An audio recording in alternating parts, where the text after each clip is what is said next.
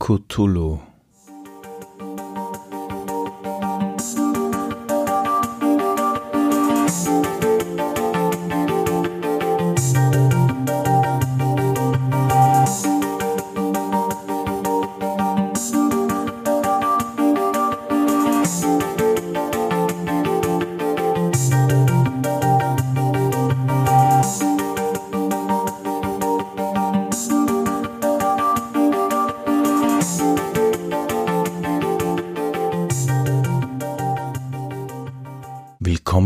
Drachentöter Podcast. Mein Name ist Mike. Doch zuallererst möchte ich mich für das bisherige Feedback bedanken. Heute geht es um H.P. Lovecrafts Cthulhu. Dazu habe ich Mitglieder des ersten österreichischen Rollenspielvereins, die Halle der Helden, bei mir. Also Michael, Günther und Poldi, wobei sich Poldi erst in der zweiten Hälfte der Aufzeichnung zu Wort meldet. Obwohl diese Aufnahme schon ein paar Wochen auf dem Buckel hat, möchte ich sie euch dennoch nicht vorenthalten. Und los geht's. Dann begrüße ich heute den großen Alten, den Günther. Hallo. Und den Anwalt, den Michael. Hallo. Und unser Thema heute ist äh, Cthulhu von äh, Chaosium, beziehungsweise derzeit von Pegasus im deutschsprachigen Raum, was ja basierend ist auf die Werke von H.P. Lovecraft. H.P. Lovecraft, wer war denn das oder wer ist das? Naja, H.P. Lovecraft war eben ein äh, Schriftsteller, der da vor allem für Pulp-Magazine geschrieben hat. Das sind so Groschenromane ähm, in den 1920er, 1930er Jahren in Amerika. Ähm, solche Magazine, wo eben auch der Carter sein Conan publiziert hat und so weiter. Also Geschichten, die die schnell zum Lesen waren, die jede Menge Fantasy und auch Action drinnen gehabt haben. Und der Lovecraft aber war immer ein wenig besonders, weil der hat da so eine Art ähm, Horror hineingebracht und zwar ein Horror, der irgendwie neu war, weil er nicht auf klassische Monster gestützt war, wie Vampire oder Werwölfe, sondern er hat da ganz eine eigene Art von Horror beschrieben, ähm, da kann vielleicht der Lanzi etwas dazu sagen. Ja, das Ganze äh, rennt etwas unter dem Begriff Weird Fiction und ist eigentlich äh, Horror, der eben, wie der Günther schon gesagt hat, nicht auf klassischen Figuren aufbaut, sondern vielmehr auf eine Art kosmischen Horror. Also auch heute bezeichnet man einen sogenannten kosmischen Horror noch als Lovecraftian und es geht letztlich um fast aus der Science Fiction herkommend außerirdische Entitäten, die so mächtig sind, dass man es schon fast für Götter halten könnte und die sozusagen aus teilweise anderen Sphären, anderen Dimensionen, parallelen Realitäten auch einfach die Menschheit bedrohen, aber dort, weil sie eben so mächtig sind, eigentlich nicht einmal die Menschheit direkt bedrohen, sondern durch die Handlange, also durch Kultisten eigentlich da fungieren und äh, dass der Mensch dem Ganzen eigentlich relativ machtlos gegenübersteht. Also es gibt eigentlich vom Lovecraft relativ wenig Geschichten, die jetzt für die Menschheit oder für die Protagonisten gut ausgehen. Ich glaube, die einzige ganz klassische Action-Story, wo es wirklich gelingt, das Monster am Ende zu bannen, ist, glaube ich, äh, der Horror over Dunwich. Das Grauen von Dunwich auf Deutsch, ja ist die einzige Geschichte. Sonst enden seine Geschichten meistens im Wahnsinn der Protagonisten und das ist auch Thema vom Rollenspiel, also unter anderem natürlich. Das macht das Rollenspiel auch zu etwas insofern Besonderen, weil der klassische Rollenspieler, egal ob es jetzt aus der Schiene DSA kommt, D&D oder mittlerweile auch Savage Worlds, früher am Anfang, also in die 90er Jahre sozusagen vielleicht noch aus dem Bereich Midgard, äh, muss sich da umgewöhnen, weil es ist eigentlich jetzt nicht der strahlende Held, also nicht die Heldengruppe, die jetzt ganz klassisch auch mit diesen Fantasy-Archetypen da Monster jagen geht, die Ausrüstung verbessert und letztlich immer mächtiger wird, sondern man spielt in der Regel, außer es wäre ein besonderes Setting, eigentlich immer Menschen, immer relativ normale Menschen. Also natürlich gibt es dann so unter Anführungszeichen Powergamer, die halt dann einen Polizisten machen mit Waffe oder einen Bibliothekar, der wahnsinnig gut Bibliotheksnutzung kann, um da Dinge herauszufinden oder Archäologen. Also es kann schon in Richtung Pulp und Indiana Jones und so weiter auch gehen. Aber man ist eine, eigentlich eine Gruppe von normalen Menschen, die mehr oder weniger in diesen Mythos hineinstolpert und sozusagen die Welt hinter dem Schleier, die Welt hinter der Welt entdeckt. Das heißt, man ist eigentlich eher jemand, der diesen ganzen Dingen teilweise sehr machtlos gegenübersteht und halt eher ab einem gewissen Zeitpunkt mit seinem Charakter schaut, dass man entweder überlebt zum nächsten Spieleabend oder möglichst auf eine gute Art und Weise oder auf eine möglichst, wie soll ich sagen, gut, ja, gute Art und Weise, auf eine möglichst spektakuläre Art und Weise entweder stirbt oder wahnsinnig wird oder beides in einer gewissen Reihenfolge. Gut, zum Thema Wahnsinn kommen wir später.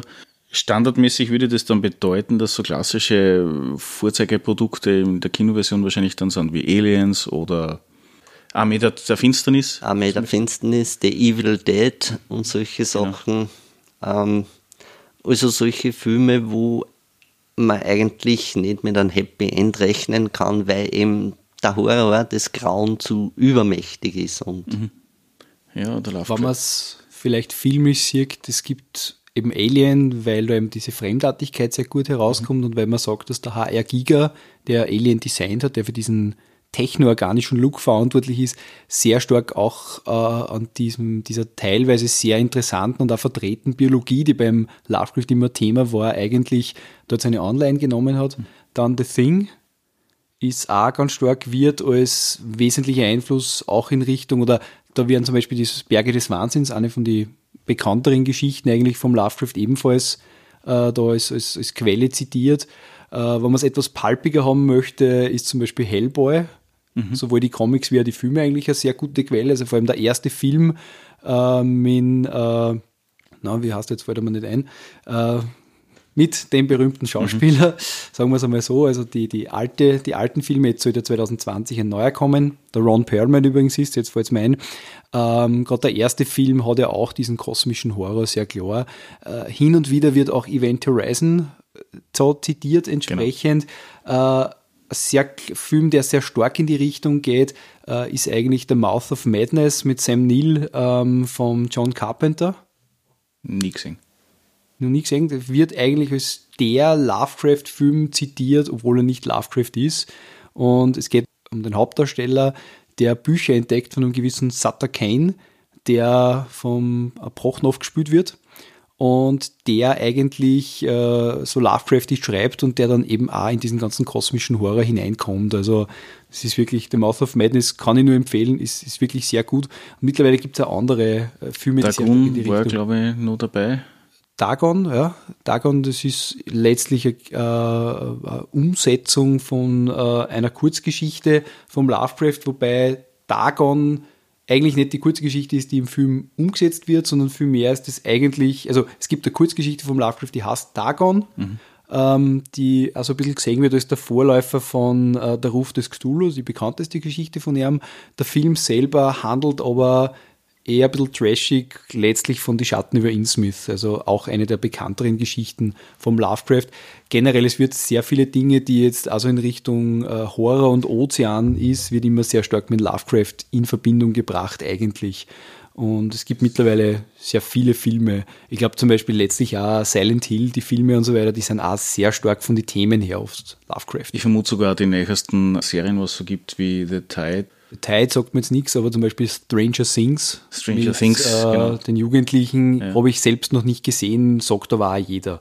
Oder ja. zum Beispiel die erste Staffel True Detective, die, äh, wo vom King in Yellow gesprochen wird und von Carcosa, was eigentlich vom Chambers stammt, diese Geschichte, aber mhm. wird in Wirklichkeit vom Love, im Lovecraft zugeordnet, weil der Lovecraft eines sehr gut verstanden hat, nämlich das kollaborierende Schreiben. Also er hat sehr früh eigentlich Leute ermutigt, im Briefaustausch, zumindest soweit ich das weiß, sozusagen seine, seine Monster, seine Kreaturen zu benutzen und hat das sozusagen sich auch von anderen Personen das äh, ausgeborgt. Also wenn man sich zum Beispiel Conan anschaut, Conan hat auch immer wieder Anleihen an Lovecraft. Äh, da wird dann auch immer gesagt, ist das dasselbe Universum oder nicht? Also liegt Cimeria irgendwo eh in die Geschichten vom Lovecraft?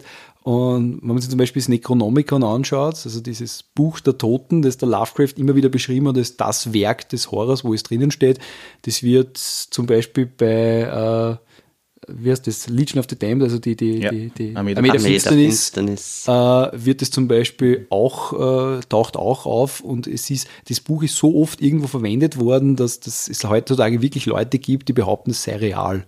obwohl es in Wirklichkeit ein fiktionales Werk ist.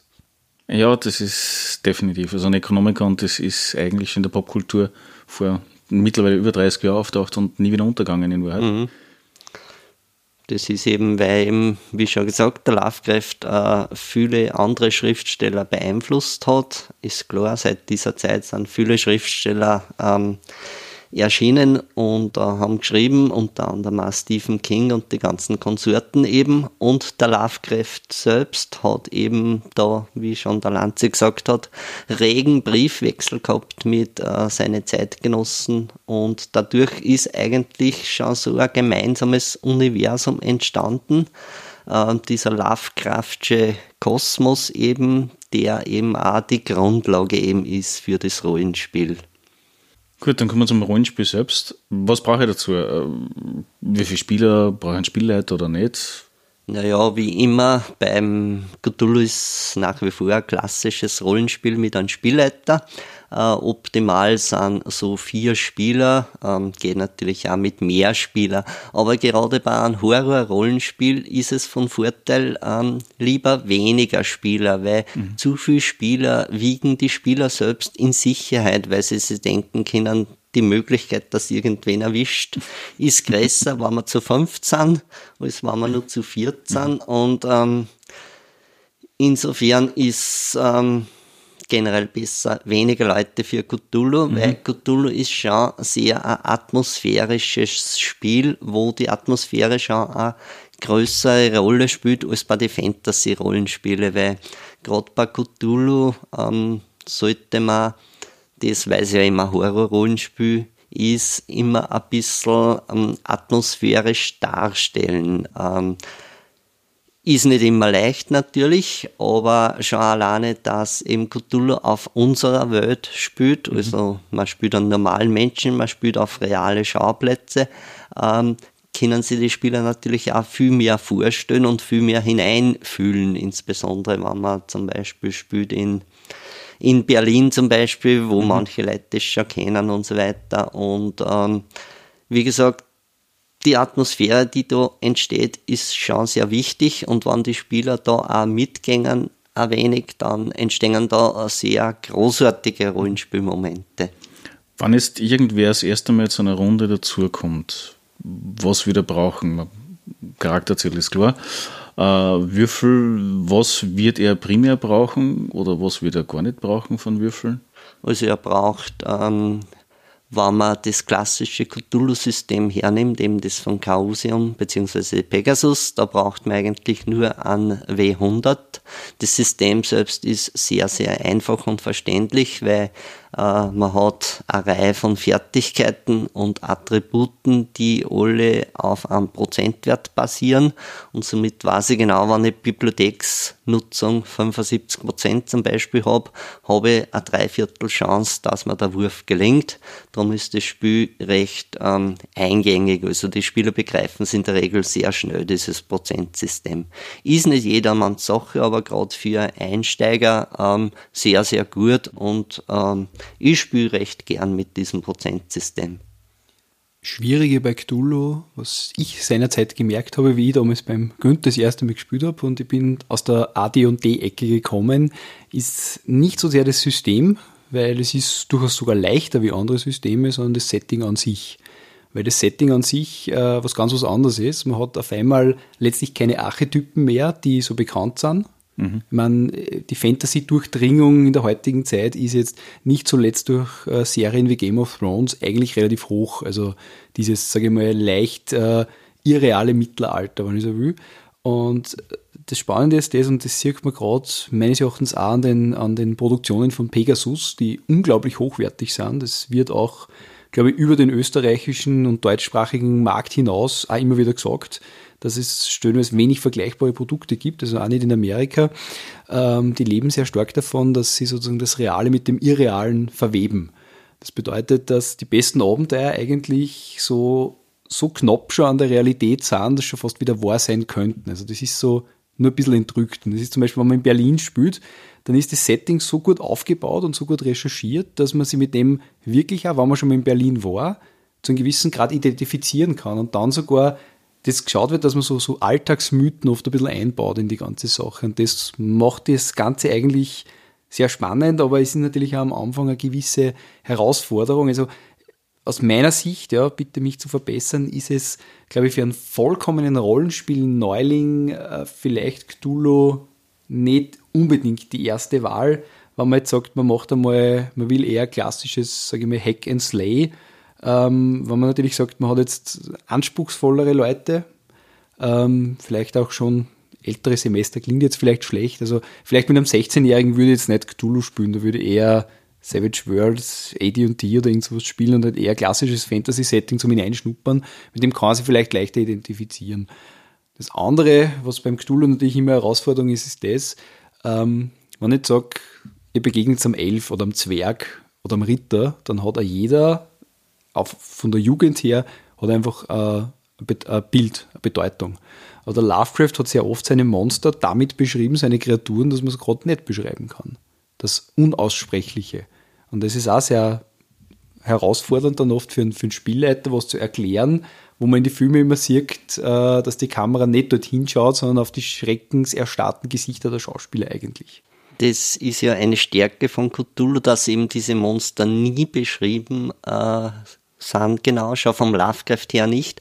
Und das soll man auch im Spiel so äh, überbringen, weil äh, nichts regt die Fantasie mehr an als das Unbekannte. Und wenn man den Spielern halt nur da so beschreibt, da ist irgendetwas ganz Furchtbares, was, äh, wo einer Geist sich weigert, dass er diese absurde Geometrie von windenden Tentakel überhaupt begreift, dann ähm, erzeugt das natürlich ganz ein anderes Gefühl, als wenn ich am Abü Bild aus einem Monsterhandbuch zeige mit irgendeinem Fantasy-Monster. Also äh, die Monster sind bewusst so vage und ähm, so unklar beschrieben, das regt schon die Fantasie der Spieler sehr, sehr an.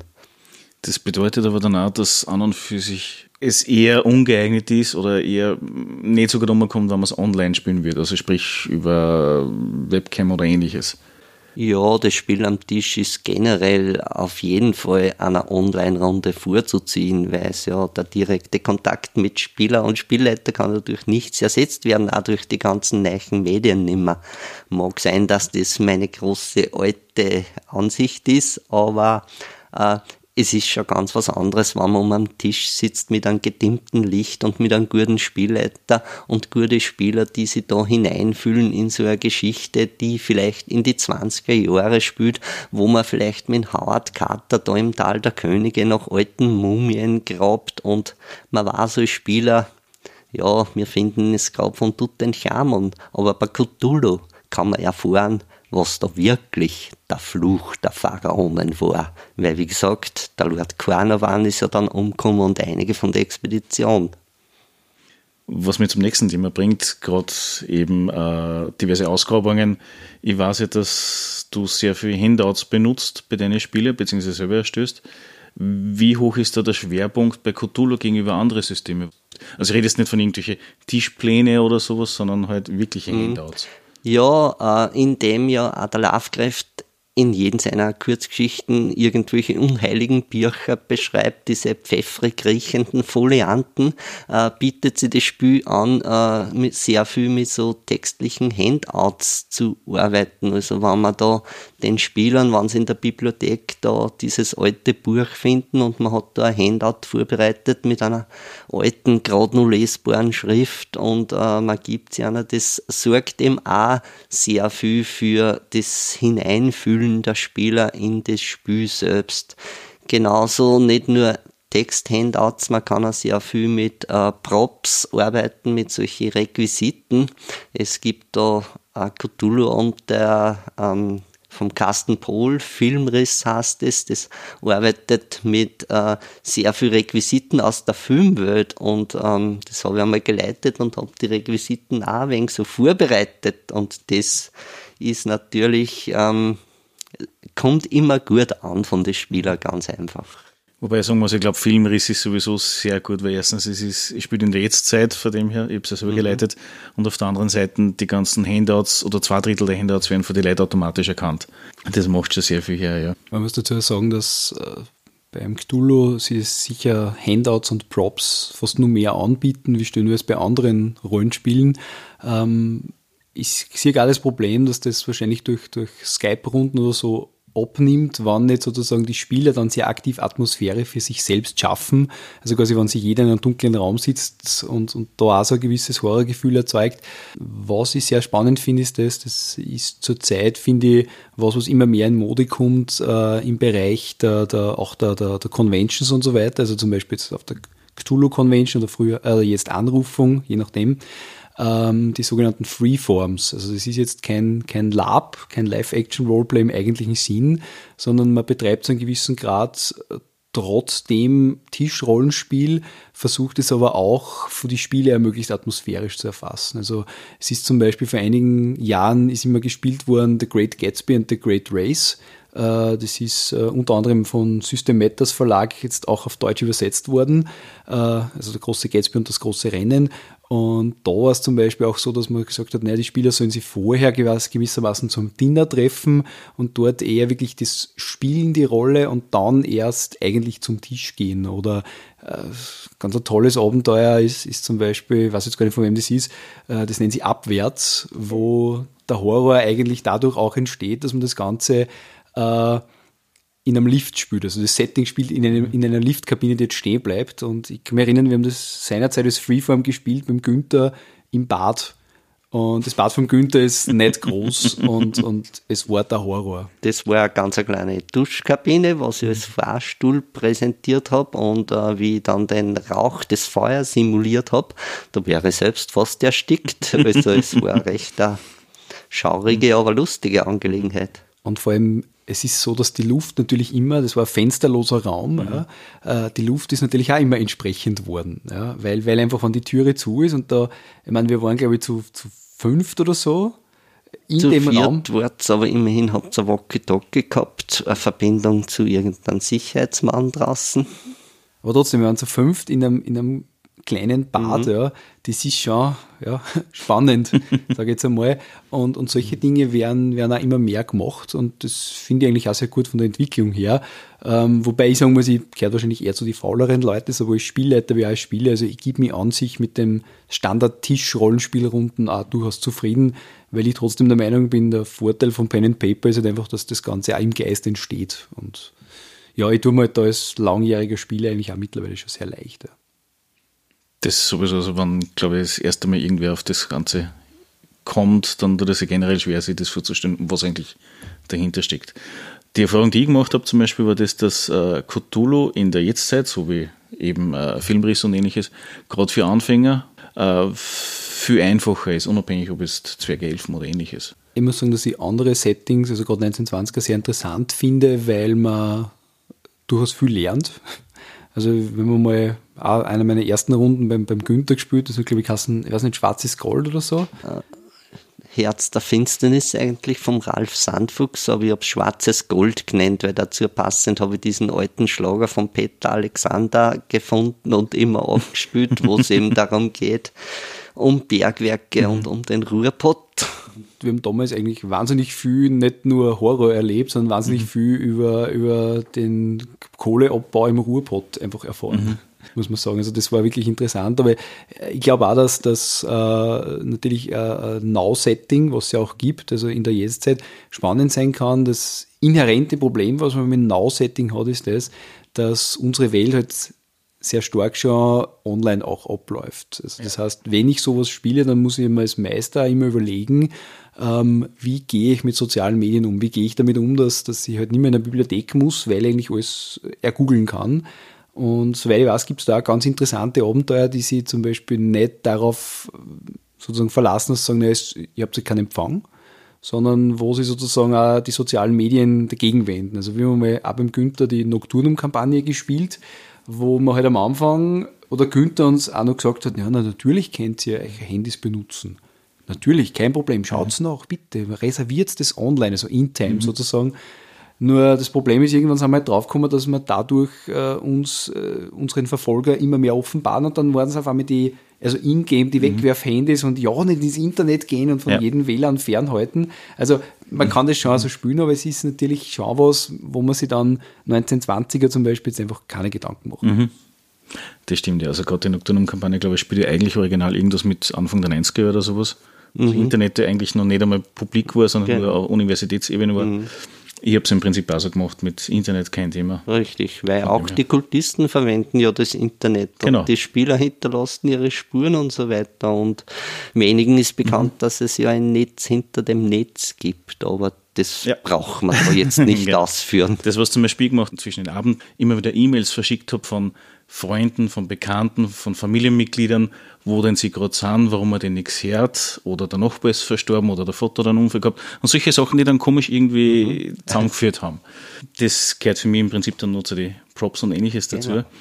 Bei Filmriss zum Beispiel, Günther, hast du da äh, Musik nur verwendet zusätzlich oder Filmmaterial? Ja, bei Filmriss habe ich zu Beginn zur Auflockerung einmal so ein Filmmusikquiz gemacht. Ich habe da mhm. Musiktitel abgespielt und habe die Leute da auf so Zettel äh, ausfüllen lassen. Das hat ein wenig der Stimmung gedient zum Auflockern.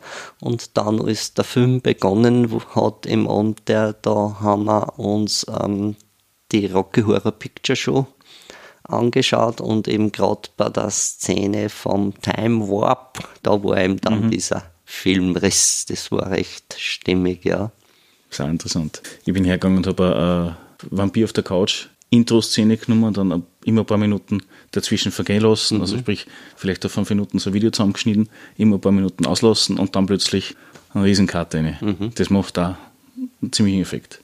Das war bei uns auch so, ich habe auch bei einem Bekannten von mir gespielt, Filmriss, der hat auch also zwei Filme zur Auswahl gehabt dann. Mhm und äh, hat eben den Gewinner des Musikquizzes äh, hat er entscheiden lassen und der hat auch die Filme, ich glaube es waren jeweils 90 Minuten, der hat die halt auch auf ungefähr 10, 15 Minuten zusammengeschnitten gehabt und hat halt dann auch den Filmriss eingebaut, also da gibt es schon sehr gute Möglichkeiten. Ja. Ja, ich finde Filmriss ist eines der genialsten Abenteuer, die rausgekommen sind in den letzten zwei Jahren. Ja. Definitiv, ja. Wobei, was ist das vom, vom Carsten Pohl, Carsten Pohl, ja. Der ist überhaupt, muss man jetzt einmal sagen, auch für, für sage ich mal, mir auf jeden Fall bekannt für sehr interessante Abenteuer. Es gibt da ein anderes Abenteuer von ihm, das heißt Ultima Ratio, das auch, oder Ultima Ratio heißt es, mhm. ähm, das auch wahnsinnig gut ist. Ja. Oder Same Procedure. Same Procedure hat mir sehr gut gefallen, mhm. weil es, es ist letztlich eine Freeform dauert sehr kurz, also man kann es ideal spielen und Same Procedure, Procedure bezieht sich letztlich auf Dinner for One. Dinner for One und es ist einfach was, was man kennt und gibt dem Ganzen einen wirklich interessanten Twist. Also er hatte da, wann sich der Carsten was überlegt, muss ich ganz ehrlich sagen, dann hat es immer Hand und Fuß. Ja. Definitiv, also da muss ich zustimmen, mir hat das mhm. auch ist nicht gut gefallen. Ich würde das immer gern spielen, genau zu so passenden Szenarien oder Echtzeiten wie rund um Silvester und auch das Weihnachtsabenteuer das Bekannte, mir fällt jetzt der Titel leider nicht ein, wo es zwischen ersten, war das im ersten oder zweiten Weltkrieg, wo es dann äh, angefangen haben zum Singen, die ganzen äh, Soldaten. Im, war das erste Weltkrieg, ja. Mhm. Was ja auch beruhend ist, glaube ich, auf einer echten äh, Tatsache sogar. Auf einer wahren Geschichte, ja. Grundsätzlich, ich habe da Listen von 1920er Jahren, 1930er Jahren, Lovecraft Country, Arkham Innsmouth, Gaslicht, Mittelalter, Römisches Reich, ja, es gibt jede Menge, also weil das Konzept der großen Alten ist zeitlos und raumlos mhm. und die klassische Epoche sind natürlich die 20er Jahre, weil mhm. da spielen auch diese Lovecraft-Geschichten eben, das ist so das klassische Cthulhu, mit dem hat das auch angefangen. Ähm, dann ist einmal Cthulhu Now gekommen, beziehungsweise Delta Green, wo man Agenten des Übersinnlichen spielt, so auf die Art. Äh, recht beliebt ist auch das viktorianische Zeitalter, Cthulhu mhm. Gaslight nennen sie das. Und ja, Cthulhu Mittelalter hat es gegeben oder gibt es teilweise nur. Es gibt eigentlich für jede Epoche irgendwas, aber das waren einmal so die Haupt hauptsächlichen Epochen. So kleine Fangeschichten gibt es wie Cthulhu Piraten von Frank Keller und seine Gefährten, die das da gemacht haben. Und man sollte auch nicht vergessen, Cthulhu ist auch immer recht schön zum Spielen. Da hat man neun Leben, nämlich wenn man eine Katze spielt. Und Katzen spielen ja bei Cthulhu auch immer schon eine besondere Rolle, weil äh, wenn man die Lovecraft-Geschichten von die Traumlande kennt, die Katzen von Ulta und die ganzen ägyptischen Sachen da mit der Katzengöttin Bastet. Also das passt sehr gut, dass man Katzen spielen kann im Lovecraft-Universum. Da möchte ich noch was erwähnen, die Geschichte, wo wir Häschen waren im Märchenwald, die war wunderbar.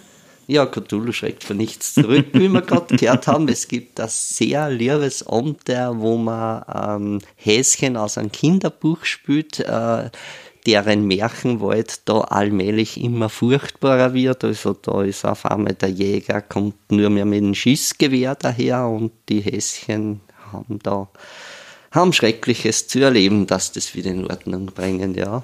Ist das eine Fangeschichte, oder? Ja, es ist ein Fanabend, mhm. der habe ich zufällig gefunden, habe zu Ostern gespielt mit meiner Spielegruppe und war ein grandioser Erfolg. Also das ist so lieb, das Abenteuer. Wir haben alle Häschen mitgehabt, dann war das Häschen verkleidet und war, war natürlich alles Mädel. Das ist natürlich immer super, ja. Mhm.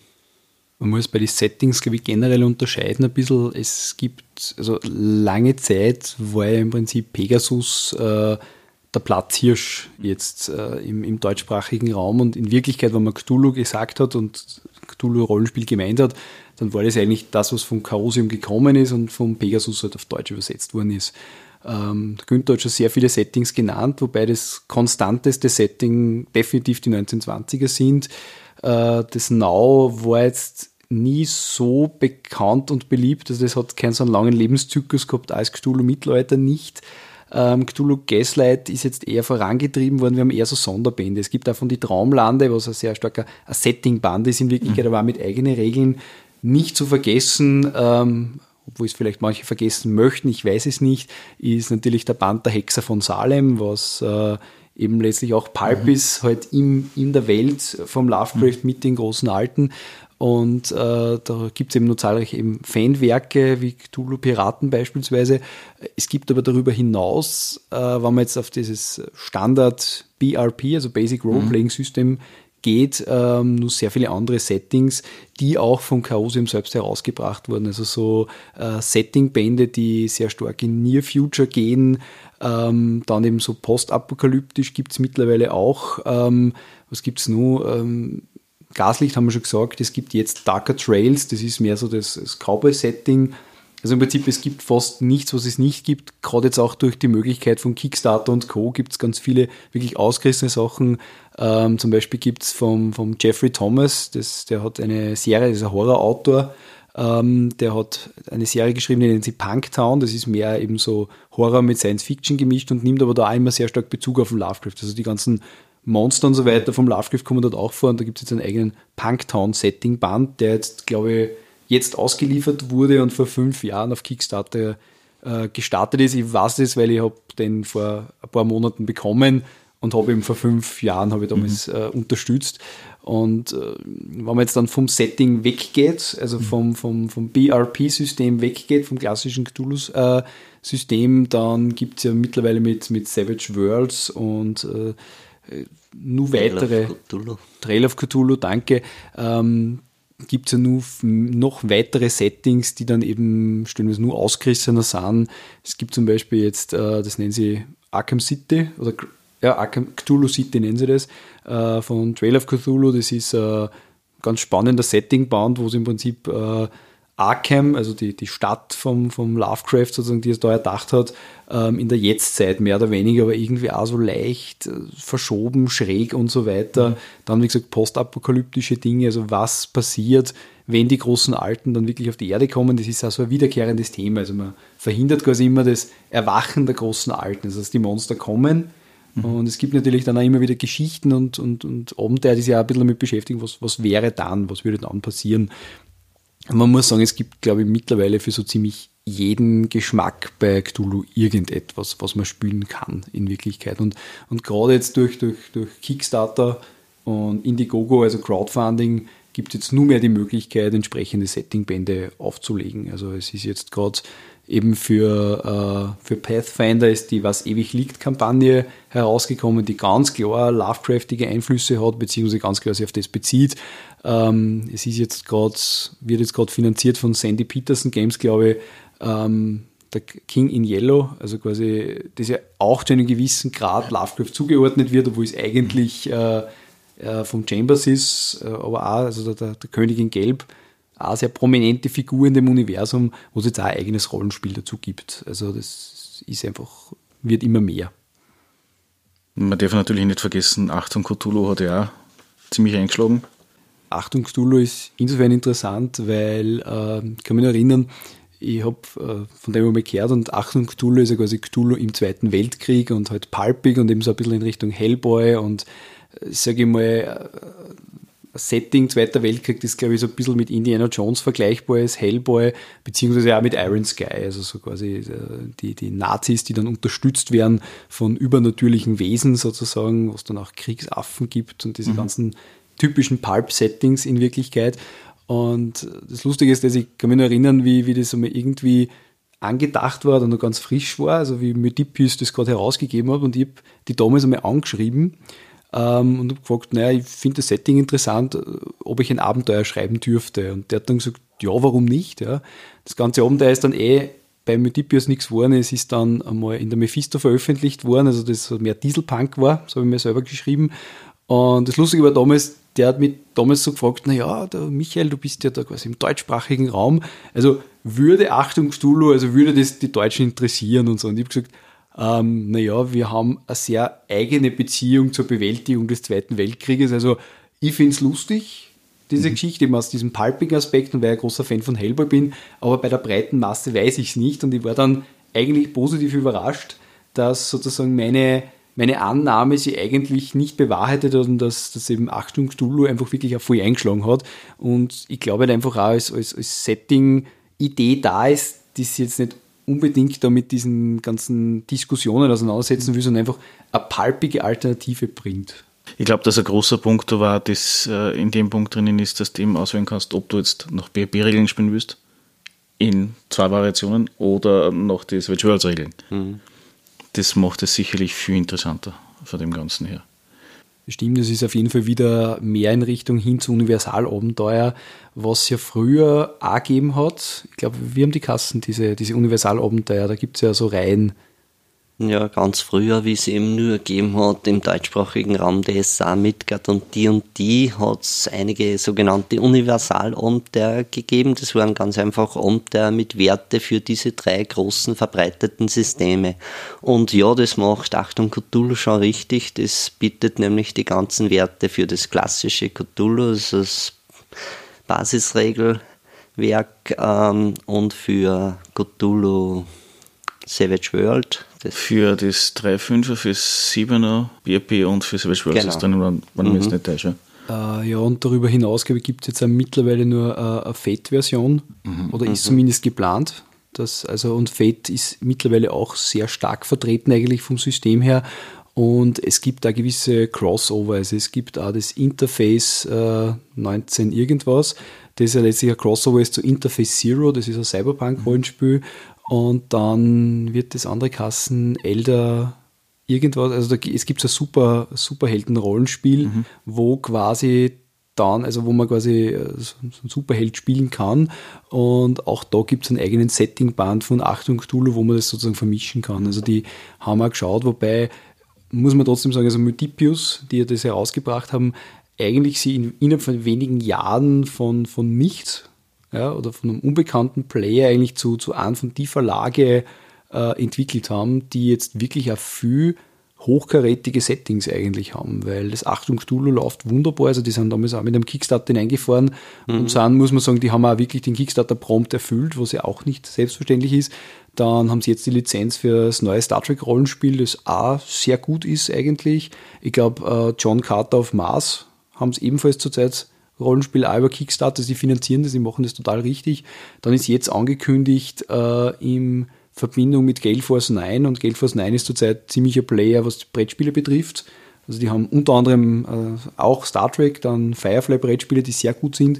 Äh, haben zum Beispiel jetzt angekündigt für Dune, äh, also Dune der Wüstenplanet, mhm. eine Kooperation, das Brettspiel und Rollenspiel sein wird. Und wenn man bedenkt, dass für 2020 der nächste Film geplant ist und das A-Setting ist, das sehr viele Fans hat, äh, wird das spannend. Also das ist äh, ja wirklich ein Wachstum eigentlich. Definitiv, ja. Kommen wir nochmal zurück zu den 1920er und 30er Jahren. Das war ja die Zeit, wo der Lovecraft gelebt hat.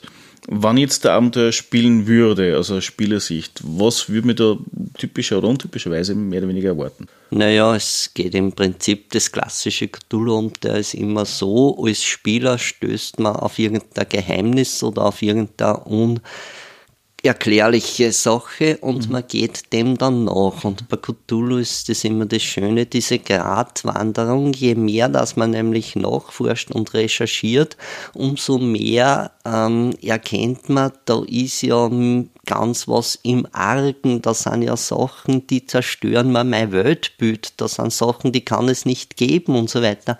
Und so schlittern eben die Spieler immer tiefer ein in die Geheimnisse und es ist halt da das Schöne, dass man sieht, äh, wie weit wollen die Spieler gehen. Gehen die bis das wahrscheinlich wahnsinnig werden oder ähm, gehen sie den schlimmen Weg, dass keine Chance mehr haben oder ähm, halten sie sich nur rechtzeitig zurück und äh, machen irgendwas anders, wie wir schon gehört haben diese Wesensorten von Cthulhu, diese Entitäten, die kann man ja nicht besiegen. Aber man kann natürlich die Handlanger mhm. besiegen, diese Kultisten und so weiter. Man kann Rituale verhindern, man kann irgendwie da was zurechtdrücken, was halt da ähm, schiefgelaufen ist, sei es, weil äh, Grabkammer geöffnet worden ist oder was auch immer.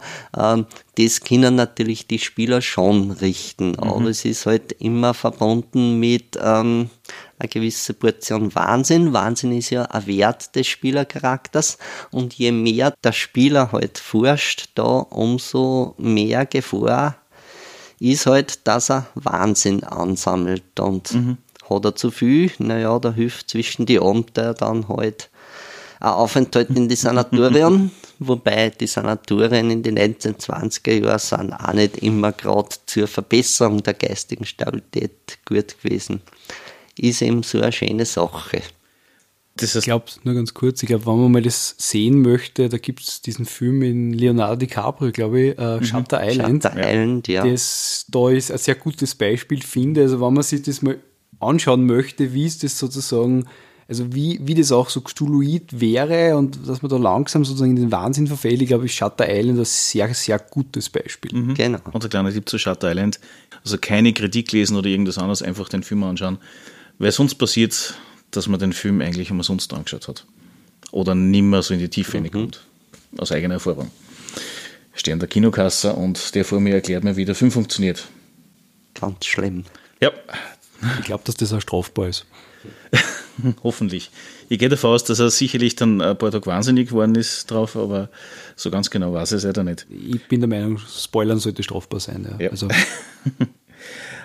also wie gesagt, die 1920er, 1930er Jahre Gaslicht, im Endeffekt Arkham Innsmouth ist im Prinzip alles relativ ähnlich. Haben ja vorher gehabt, Delta Green, beziehungsweise Laundry Files ist ja vor der auch ähnlich eine wie Delta Green. Da geht man ja komplett anders an die Sache ran. Stimmt, äh, Delta Green baut ein bisschen darauf auf, es gibt so wenige Landmarken in die Geschichten vom Lovecraft. Und eine dieser Landmarken ist The Raid of Innsmouth, also wo quasi dieses, dieses, dieses verwahrloste Örtchen, wo eben auch so nichtmenschliche Umtriebe sind mit so Fischwesen. Also der Lovecraft hat immer äh, sehr viel Horror auch aus, aus dem Meer und aus Fischen und so weiter bezogen. Ähm, ich glaube, er, er, weiß nicht, war allergisch auf Meeresfrüchte oder so, oder hat das nicht mögen, irgendwie so in die Richtung war das, ja. Und, und äh, darum ist das auch wiederkehrendes Thema und da ist quasi die Behörden, die quasi Innsmouth äh, sozusagen dem Erdboden gleich machen und da Leute auch äh, verhaften, wo man jetzt das in der Geschichte des Außenstehenden gar nicht weiß, warum überhaupt und die wissen das halt und dass das notwendig ist, weil da eben Nichtmenschlichkeit so viel da ist und äh, im Prinzip wird dort dann, soweit ich informiert bin, quasi aus diesen Spezialeinheiten, FBI und so weiter, werden dann eben so Delta Green Agenten gemacht. Ähm, und entwickeln sie dann quasi und die, die funktionieren quasi als geheime Operation über die Jahrzehnte hinweg. The Laundry Files geht ein bisschen einen anderen Weg. Ähm, und zwar The Laundry Files ist in Wirklichkeit äh, ist eine eigene Buchserie von Charles Stross, der sozusagen in der Jetztzeit schreibt, aber auch ganz klar sich auf den Cthulhu-Mythos bezieht.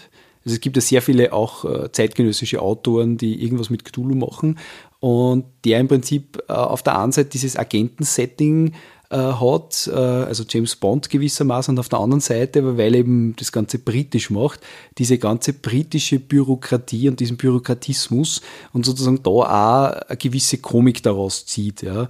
Ähm, aber und dann auch gleichsam gewisse Dinge einfach postuliert, zum Beispiel jetzt, er sagt im Prinzip, dass jede Magie eigentlich nur äh, eine hohe Form von Mathematik ist und schafft es dadurch, dass die zum Beispiel einfach äh, keine Rituale mehr machen müssen, weil sie haben mehr Apps dafür. Also die, die laden sich den Zauberspruch hoch und, und machen dann. Mhm. Und das ist in die Geschichten ist das sehr interessant eigentlich, also wie, wie er mit dem umgeht. Aber wie gesagt, also bei der Laundry geht es einfach auch ein bisschen darum, äh, sozusagen diesen, diesen Bürokratismus darzustellen und auch ein bisschen zu persiflieren. Und ein wesentlicher Bestandteil dieses Settings ist auch, ich habe es ein, zwei Mal gespielt, dass man sozusagen vor Beginn der Außenmission einmal Formulare ausfüllt, was man überhaupt braucht.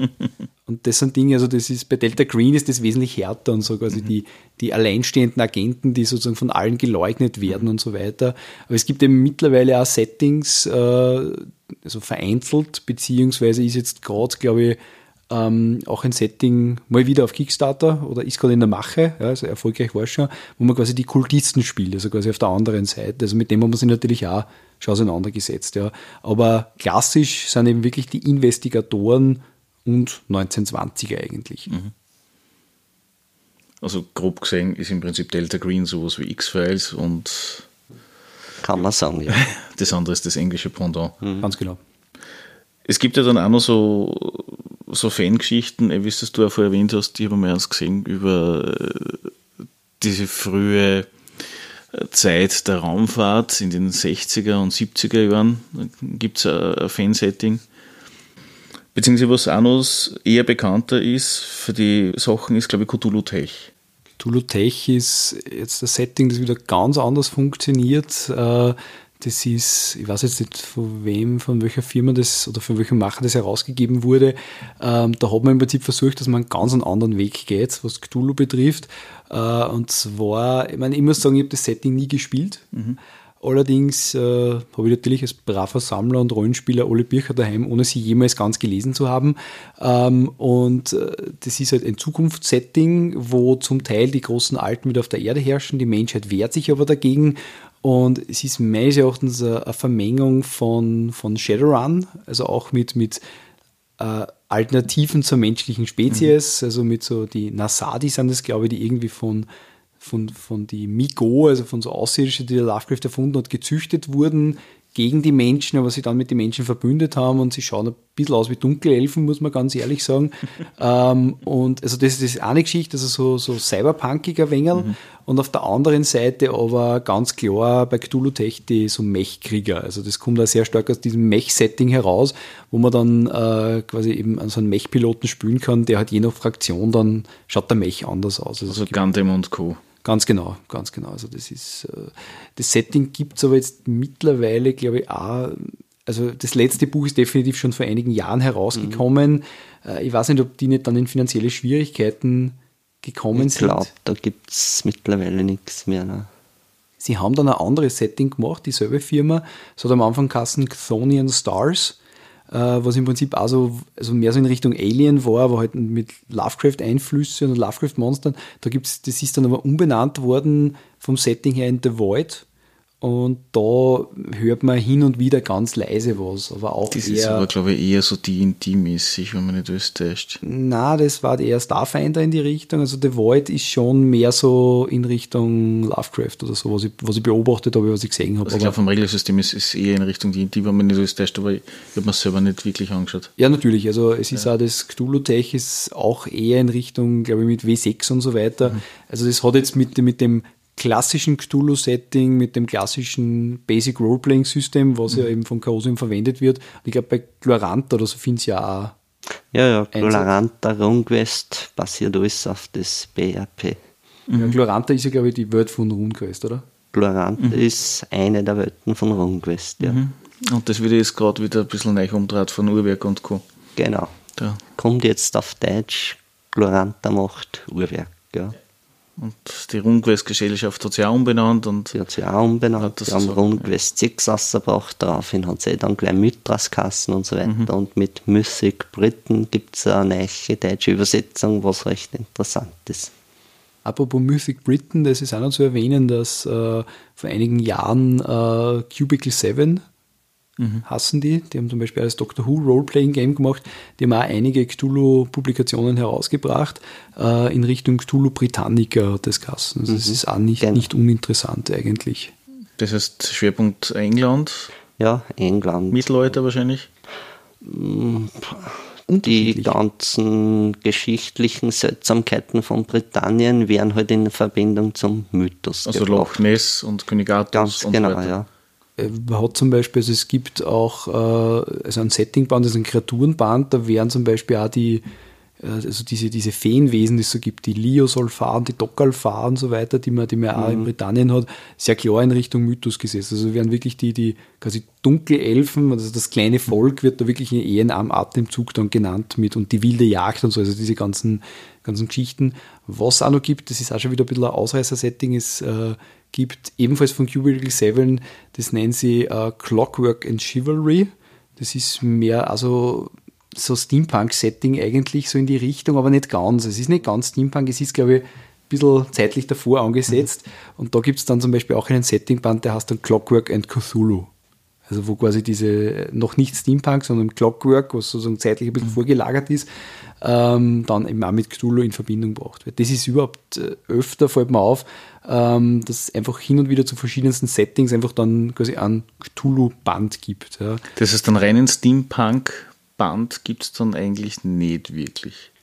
Wenn irgendwer Steampunk mit Cthulhu verknüpfen will und So einen richtigen eigentlich nicht. Na, es wird sicher einige Fansachen Mhm. geben drüber, weil, wie gesagt, Cthulhu ist im Mainstream Mhm. angelangt seit einigen Jahren und äh, viele andere Rollenspiele und Produzenten verwenden halt das, weil es ja ein bekanntes Topic mittlerweile ist im Fantasy Mainstream. Stimmt, also so ganz, es gibt ein Gaslicht-Setting und es gibt äh, gewisse Abenteuer, die, die sehr stark in Richtung Steampunk gehen. Und äh, dann eben, wie gesagt, das Clockwork and Cthulhu. Aber so richtig äh, ganz, dass man sagt, man hat ein Steampunk-Setting, wie zum Beispiel Space 1889 oder Oder Midgard 1880, das gibt es eigentlich nicht. eigentlich nicht. Wobei man dazu sagen muss, zum Beispiel Midgard 1880 ist eigentlich, äh, zumindest was ich so etwas kenne, eigentlich ein sehr gutes Cthulhu-Setting ohne Mythos. Also die, wenn man jetzt einmal Mythos herauslässt, dann, dann sind die Abenteuer ähnlich, die eben auch so ein bisschen in Richtung, stellen wir es, Pulp und so weiter gehen und seltsame Vorkommnisse, nur wird halt dort eben nichts auf den Mythos bezogen, aber es wäre wahrscheinlich relativ leicht, das den Mythos Ja, dort auch hinein. Die ersten Abenteuer von Midgard 1880 sind sogar von so Cthulhu-Autoren geschrieben worden, die was das ursprünglich für Cthulhu geplant hätten, aber dann hat man halt den Mythos beiseite lassen und hat eben da ein passendes Midgard 1880 Abenteuer gehabt. Ja, das ist, aber das ist überhaupt so. Also wie gesagt, es gibt eben sehr viele, also meines Erachtens Anleihen an, an Lovecraft oder verschiedene Kreaturen und so weiter, die findet man sehr schnell einmal irgendwo.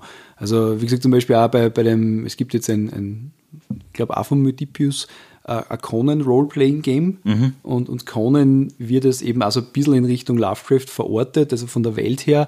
Und es gibt jetzt, was ich weiß, es gibt einen Kreaturenband und da sind natürlich auch die großen Alten drinnen zu einem gewissen Grad oder gewisse Kreaturen einfach drinnen. Und äh, ja, so Crossovers, Cthulhu mit irgendetwas gibt es eigentlich mittlerweile zuhauf. Also auch in Büchern, in Comics total. Also das ist, ja. Nur weil Cthulhu draufsteht, ist dann ein Cthulhu drinnen, also im Sinne von, wie man es jetzt beim klassischen Kinofilm oder ähnliches hat. Da taucht halt irgendwie das Necronomicon auf und dann ist es schon oder ist es einfach, sind das einfach nur Stilelemente, die dann oft verwendet werden, damit man halt dem näher kommt, ohne dass es wirklich ist. Ja, es kommt darauf an, was für eine Stellung man bezieht. Also der reine Lovecraft-Purist, der wird natürlich sagen, äh, das hat mit Cthulhu nichts mehr zu tun. Das ist halt. Aber für die breite Masse ist es so, wie damals eben der Erfolg vom Herr der Ringe von den Kinofilmen, wo auch auf einmal so viel mehr Fantasy im Mainstream und man hat von da eben auch was übernommen und das lässt sich auch gar nicht vermeiden, dass ähm, von Lovecraft und von seinem Universum eben immer mehr eben übernommen wird, weil es ist halt in den letzten Jahren sehr, sehr bekannt worden. Ich muss sagen, dass bin da fast ja, ein ganzer Purist sicher nicht, aber äh, also ein Ausdruck, mit dem ich mittlerweile überhaupt nichts mehr anfangen kann, ist der Begriff Lovecraftian. Also im Prinzip Lovecraftian steht immer für der kosmische Horror und wird meines Erachtens sowohl bei Comics wie auch bei Büchern, teilweise auch bei Filmen, aber auch bei Rollenspielen einfach als verkaufsfördernd äh, verwendet. Äh, es hat dann irgendwas mit äh, Entitäten zu tun, die fast gottgleich sind, die irgendwie unbekannt sind. Vielleicht haben sie ein oder zwei Tentakel, damit es ein bisschen mehr nach Lovecraft klingt, ähm, sind aber manchmal schon so weit weg von irgendetwas, was nur mit Lovecraft zu tun hat, dass eigentlich dem, jetzt dem Mythos sozusagen, äh, was man glaube ich als Lovecraft-Purist sozusagen da als, als die Welt verstehen würde, ähm, schon so weit weg, dass man es eigentlich jetzt, als, dass man eigentlich als Fan davon nicht mehr angesprochen wird. Nur das weiß man dann halt eher, wenn man das Buch gelesen hat oder wenn man das Rollenspiel dann einmal ausprobiert hat. Mhm. Aber manchmal, also es, meines Erachtens wird das stören, weil es der Begriff schon sehr stark inflationär verwendet. Und, mhm. und ja, aber das war eigentlich auch seit Anfang an immer, ähm, hat ja auch der Holbein zum Beispiel in Lovecraft verwendet für sein Hexer von Salem. Gut, aber der Holbein hat im Hexer von Salem das dem Leser so unglaublich aufs Auge druckt, dass schon wieder ganz aus ist. Also das war schon wieder, wieder fast zu viel. Ja, ja. ja aber, meine, aber ja. ich sage immer, äh, also ein tiefes Wesen macht jetzt noch keinen Mythos. Ja. Mhm. Das ist das, auf was ich aussehen wollte, das im Sinne von, nur weil mhm. das draufsteht, muss genau. drin sein. Kommen wir zu den Regeln grundsätzlich. Wann ist der Probe würfelt wegen irgendwas? Was ist so der Standard für einen Anfänger? Ähm, ja, wie schon gesagt, Regeln äh, mit einem W100 mit einem Prozentwurf ähm, ist eigentlich ein recht einfaches Regelsystem. Man würfelt halt, ähm, ob man was Bestimmtes schaffen will. Ähm, zum Beispiel, ob man ein Buch findet in einer Bibliothek. Die Abende handeln ja auch sehr viel von Recherche und nicht immer muss man würfeln, sondern meistens sorgt der Spieler dazu, dass er die Handouts eben rechtzeitig verteilt, damit das Sonntag in den Stocken kommt. Ähm, natürlich muss man würfeln über ähm, gewisse Sachen, wann der Wahnsinn droht, also ob man jetzt da Schaden an der geistigen Gesundheit nimmt. Da wird natürlich gewürfelt und Ansonsten äh, der Kampf, Kampf spielt natürlich schon eine Rolle, das ist klar, weil wenn es gegen Kultisten geht oder gegen andere Gesetzeslose, ähm, es gibt Regeln für Kampf und Regeln mhm. für Schusswaffen natürlich. Aber indem, dass man ja einen normalen Menschen spielt, ist es immer recht gefährlich. Und ich weiß aus eigener Erfahrung, wenn ich in Amerika spiele in die 20er Jahre, dann ist es das Recht von jedem Spieler, so sagen dass man eine Schusswaffe mit sich führt. Und da sage ich gerne, rüstet euch aus, nehmt euch das und äh, es hat nur immer äh, so geendet, dass sie die Spieler meistens selbst viel mehr verletzt haben, als dass da dem Bösen Einhalt geboten haben mit ihren Schusswaffen. Also so Klassiker wie Munition ist stecken geblieben und. Richtig. Ja. Ähm, man würfelt zwar schwer an Potzer, mhm. ähm, aber Potzer kommen vor und da kann es halt doch passieren, dass die Kugel einmal an Gefährten trifft und das dann immer schwer, weil so viele Trefferpunkte wie in die, die hat man nicht. Und das Wichtige ist das, gerade bei Runden vom Günther, man muss immer die letzte Kugel für den eigenen Charakter aufheben. Das haben schon viele auf die harte Tour erfahren. Ja. Ganz genau, das war ein berühmtes Zitat vom Sigi Stadelbauer äh, bei irgendeinem Abend, der ja gesagt, eine Kugel habe ich noch, aber die letzte Kugel ist für mich. Ich muss auch sagen, was beim Setting von Cthulhu, also vom Standard-Setting, wenn man es jetzt mal so nennen will, sehr gut ist, ist das, dass man eigentlich äh, halt immer gleich würfeln muss. Also man hat einen Wert und man muss den eigentlich immer unterwürfeln. Der Vorteil ist das, je besser dass man es kann, ja, also desto mehr steigt der, oder der Wert. Ich glaube, weiß nicht, ob 100% theoretisch möglich ist, aber. Theoretisch, theoretisch aber. Ja. Und das finde ich sehr spannend. Vor allem, was ich auch sehr spannend finde, ist das Ankreuzen. Also, äh, während bei anderen Settings man sozusagen Erfahrungspunkte bekommt und dort einfach steigern kann, wie man es gerne möchte.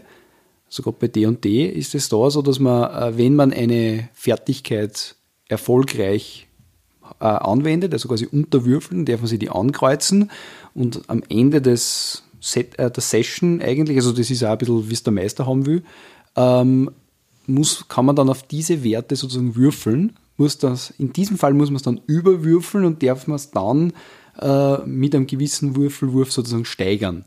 Das Spannende für mich ist erstens, dass man immer besser wird, aber dass es steigern immer schwieriger wird. Also wenn man schon sehr gut mhm. kann, wird einfach die Chance, dass man es überwürfelt, immer unwahrscheinlich. Also das ist sehr gut überlegt worden. Das ist ja jetzt nur die sechste Edition, also die siebte habe ich noch nicht so oft gespielt. Ja, die siebte funktioniert genauso. Also mir gefällt das auch sehr, dieses Learning by Doing System. Eine Fertigkeit, was man erfolgreich angewandt hat, kreuzt man sie an und die kann man eben dann steigern.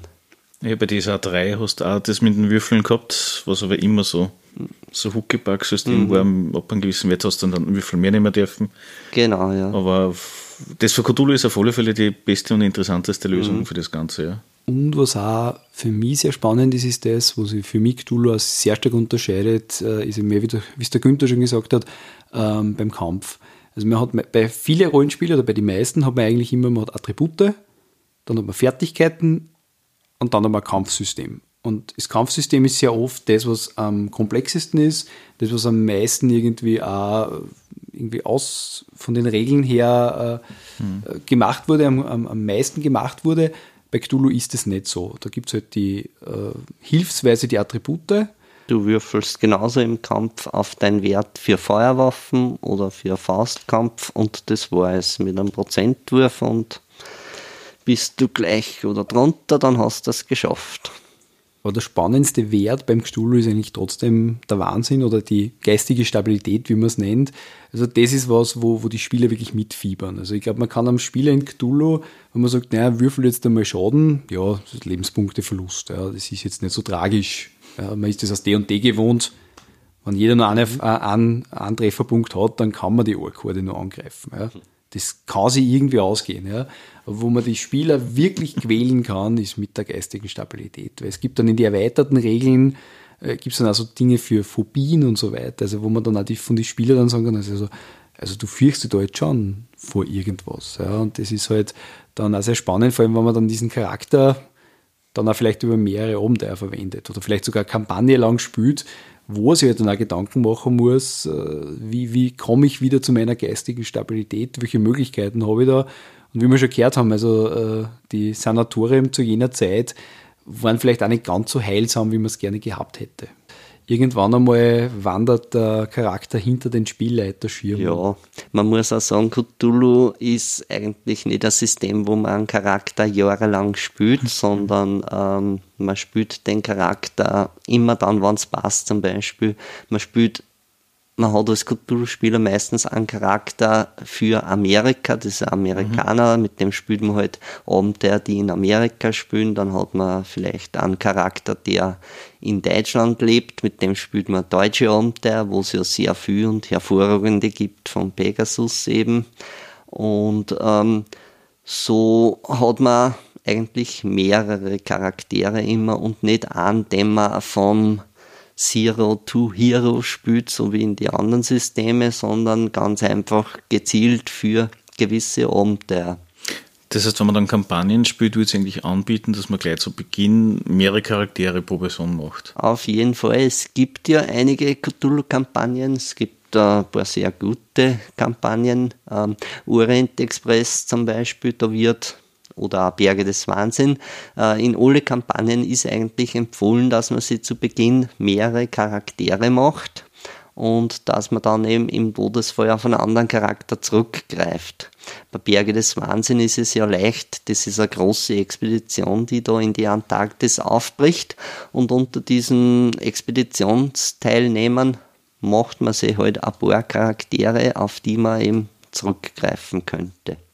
Und beim Orient Express, das ist eine lustige Episode von meiner Kampagne, da hat einer einen MI6-Agenten gespielt vom britischen Geheimdienst. Und das war so ein Spieler, dieser der typische D&D-Spieler, der da sagt, da gehen wir jetzt eine, bei Cthulhu absolut unempfehlenswert und dieser Charakter ist dadurch sehr oft gestorben, aber das war dann kein Problem, weil das MI6 hat einfach immer wieder einen neuen Agenten nachgeschickt, damit der außerfinden soll, was ist mit diesem Agenten passiert. Der meldet sich dann immer, da müssen wir wieder nachschauen. Siehst das bringt mir gerade zu einer Frage und zwar, ähm, Cthulhu eignet sich ja relativ gut für One-Shots. Ja, absolut. Wann ihr zum Beispiel One-Shots, speziell du halt äh, als Spielleiter, wann du mehreres Male das, denselben One-Shot mit mehreren unterschiedlichen Spielern leitest, nutzt du dann die Erfahrung von den anderen Spielern mit oder sind das immer abgeschlossene Kapitel? Das sind immer abgeschlossene mhm. Kapitel. Also weil ähm, die Erfahrung, die ich zum Beispiel gemacht habe, war, ich habe dreimal Kinderstimmen geleitet mhm. und habe im Prinzip immer das aufgebaut auf die Geschichte von den vorhergehenden Besuchen. Also sprich, die Motivation der Spieler war nicht unbedingt das, was original vor der Geschichte drinnen ist, sondern es waren halt Arbeitskollegen, Freunde, Bekannte von der vorherigen Gruppe, die plötzlich nicht mehr auftaucht ist zum Beispiel. Mhm. Das ist interessant, habe ich noch nicht gemacht, aber ist nämlich gut auszukommen von dem her. Weil dann haben sie ja. nämlich die Spieler untereinander auch verständigen können auch und haben so dann auch noch ein bisschen was ausgezogen. Mhm. Es ist immer gut angekommen von dem her. Das ist auch für mich eine neue, neue Idee. Also bei Cthulhu definitiv noch nicht. Ich habe gewisse Abenteuer, die ich auch öfter meistere ich finde es dann immer sehr spannend zu sehen, wie verschiedene Gruppen auf letztlich mhm. das gleiche Setting und letztlich die gleichen Probleme reagieren. Also welche Lösungswege das gibt. Mhm. Äh, das, was du beschrieben hast, habe ich eigentlich erst einmal bei einem anderen Rollenspielsystem gemacht, wo ich vor dem Problem gestanden bin. Ich habe mit zwei Gruppen angefangen, zeitlich versetzt und die zwei Gruppen sind dann irgendwann einmal fusioniert. Mhm. Und äh, es hat dann Leute gegeben, die dieses Abenteuer schon mal gespielt gehabt haben und ich habe dann bewusstes Abenteuer eingesetzt und habe es damit konfrontiert, dass eigentlich das, was sie geglaubt haben, das schon gelöst war, eigentlich nicht gelöst worden ist, mhm. sondern dass in dem Fall war es eine Art Kult. Ja, es war nicht Cthulhu, sondern war was anderes, äh, aber dass der Kult einfach wieder da ist. Mhm. Und die haben dann auch das, das, Wissen genutzt wieder und haben es aber am Anfang wirklich nicht erklären können. Ja. Also das ist auch ein ganz spannendes Setting, aber sozusagen aufbauend äh, habe ich es auch noch nie gemacht. Mhm. Ich habe das zum Beispiel bei DSA gehabt. Da gibt es ein Abenteuer, einen Drachentöter, das ist ja ein universales Abenteuer. Das ist, du nimmst einfach irgendeine Stadt in Aventurien, du hast halt ein Gasthaus und in dem Gasthaus passieren sonderbare Dinge. Und dahinter stehen ein paar unterschiedliche Fraktionen. Und das habe ich dann im Prinzip in, eben aus Grund in, in fünf verschiedenen Gruppen eingesetzt, in fünf verschiedenen Orten mit leichten Abwandlungen. Und jede Gruppe hat es anders gelöst, obwohl die Vorgaben gleich waren, also von dem zu sehen. Aber genauso auch habe ich es dann genutzt im Sinne von, wann dann die Gruppen oder halt die Kinder der, der, der Spieler, also der, der Ingame-Charakter dann wieder hinkommen sind, dann sind sie auf genau dieses Gasthaus wieder gestoßen und haben schon einen Teil dieser Vorgeschichte genießen können und solche Sachen. Mana. Mana ist so ein Thema, das ist immer so ein bisschen spannend. Mana und Zauber stehen ja irgendwie miteinander verstrickt. Ja, Mana ist ein Attribut bei Cthulhu und das ist eigentlich das wichtigste Attribut. Wird äh, wie bei Cthulhu übrigens äh, ganz zufällig äh, bestimmt. Das ist kein Kaufsystem, gefällt mir auch immer bei Cthulhu. Du würfelst deine Eigenschaften aus und so bist du. Das erkläre ich immer wieder so, hey, du bist so wie du bist, du hast da keinen Einfluss. Und so ist bei Cthulhu, weil da spielen wir normale Menschen. Und dieses Mana wird auch zufällig erwürfelt mit 3W6 also man hat einen Wert von 3 bis 18 und eigentlich der wichtigste Wert, weil vom Mana leitet sie die geistige Stabilität ab, von Mana leitet sie die Fähigkeit zum Zaubern ab, wobei Zaubern ist eigentlich nicht so das richtige Wort bei Cthulhu. Wir spielen ja in unserer Welt und da gibt es ja keine Zauber. Was es gibt, sind natürlich gewisse, naja, so Rituale, nenne ich es einmal, mit denen äh, man ein bisschen die Realität manipulieren kann. Aber mhm das ist natürlich bei Cthulhu auch so, wenn das funktioniert, das bricht dein Weltbild und wenn du sowas machst, dann verlierst du auch geistige Stabilität. Mhm. Also man kann da durchaus äh, mit ähm, solche Zauber irgendwelche Sachen entstehen lassen oder herbeirufen und ähm, das ist aber abträglich von deiner geistigen Stabilität, da verliert man halt das. Aber zudem ist im Mana dieser Grundwert, der bestimmt, je mehr Mana das man hat, umso mehr mächtigere Rituale kann man machen, je mehr Mana das man hat, umso geistig widerstandsfähig ist, er, ist, man, ist der Charakter dann eben auch. Mhm. Das heißt, je höher der Wert, desto besser sind wir. Ganz eigentlich. genau, ja. Aber indem das zufällig ausgewürfelt wird, ist es immer schön zu sehen, wenn einer sagt, hey, ich habe Mana nur 8, da werde ich nicht lange überleben damit. Ist er dann dafür auch anfälliger für Visionen oder, oder, oder geistige? Naja, ich nutze das Mana schon öfters, weil das steht sowohl für Glück als auch für den sechsten Sinn, für die Intuition ein bisschen.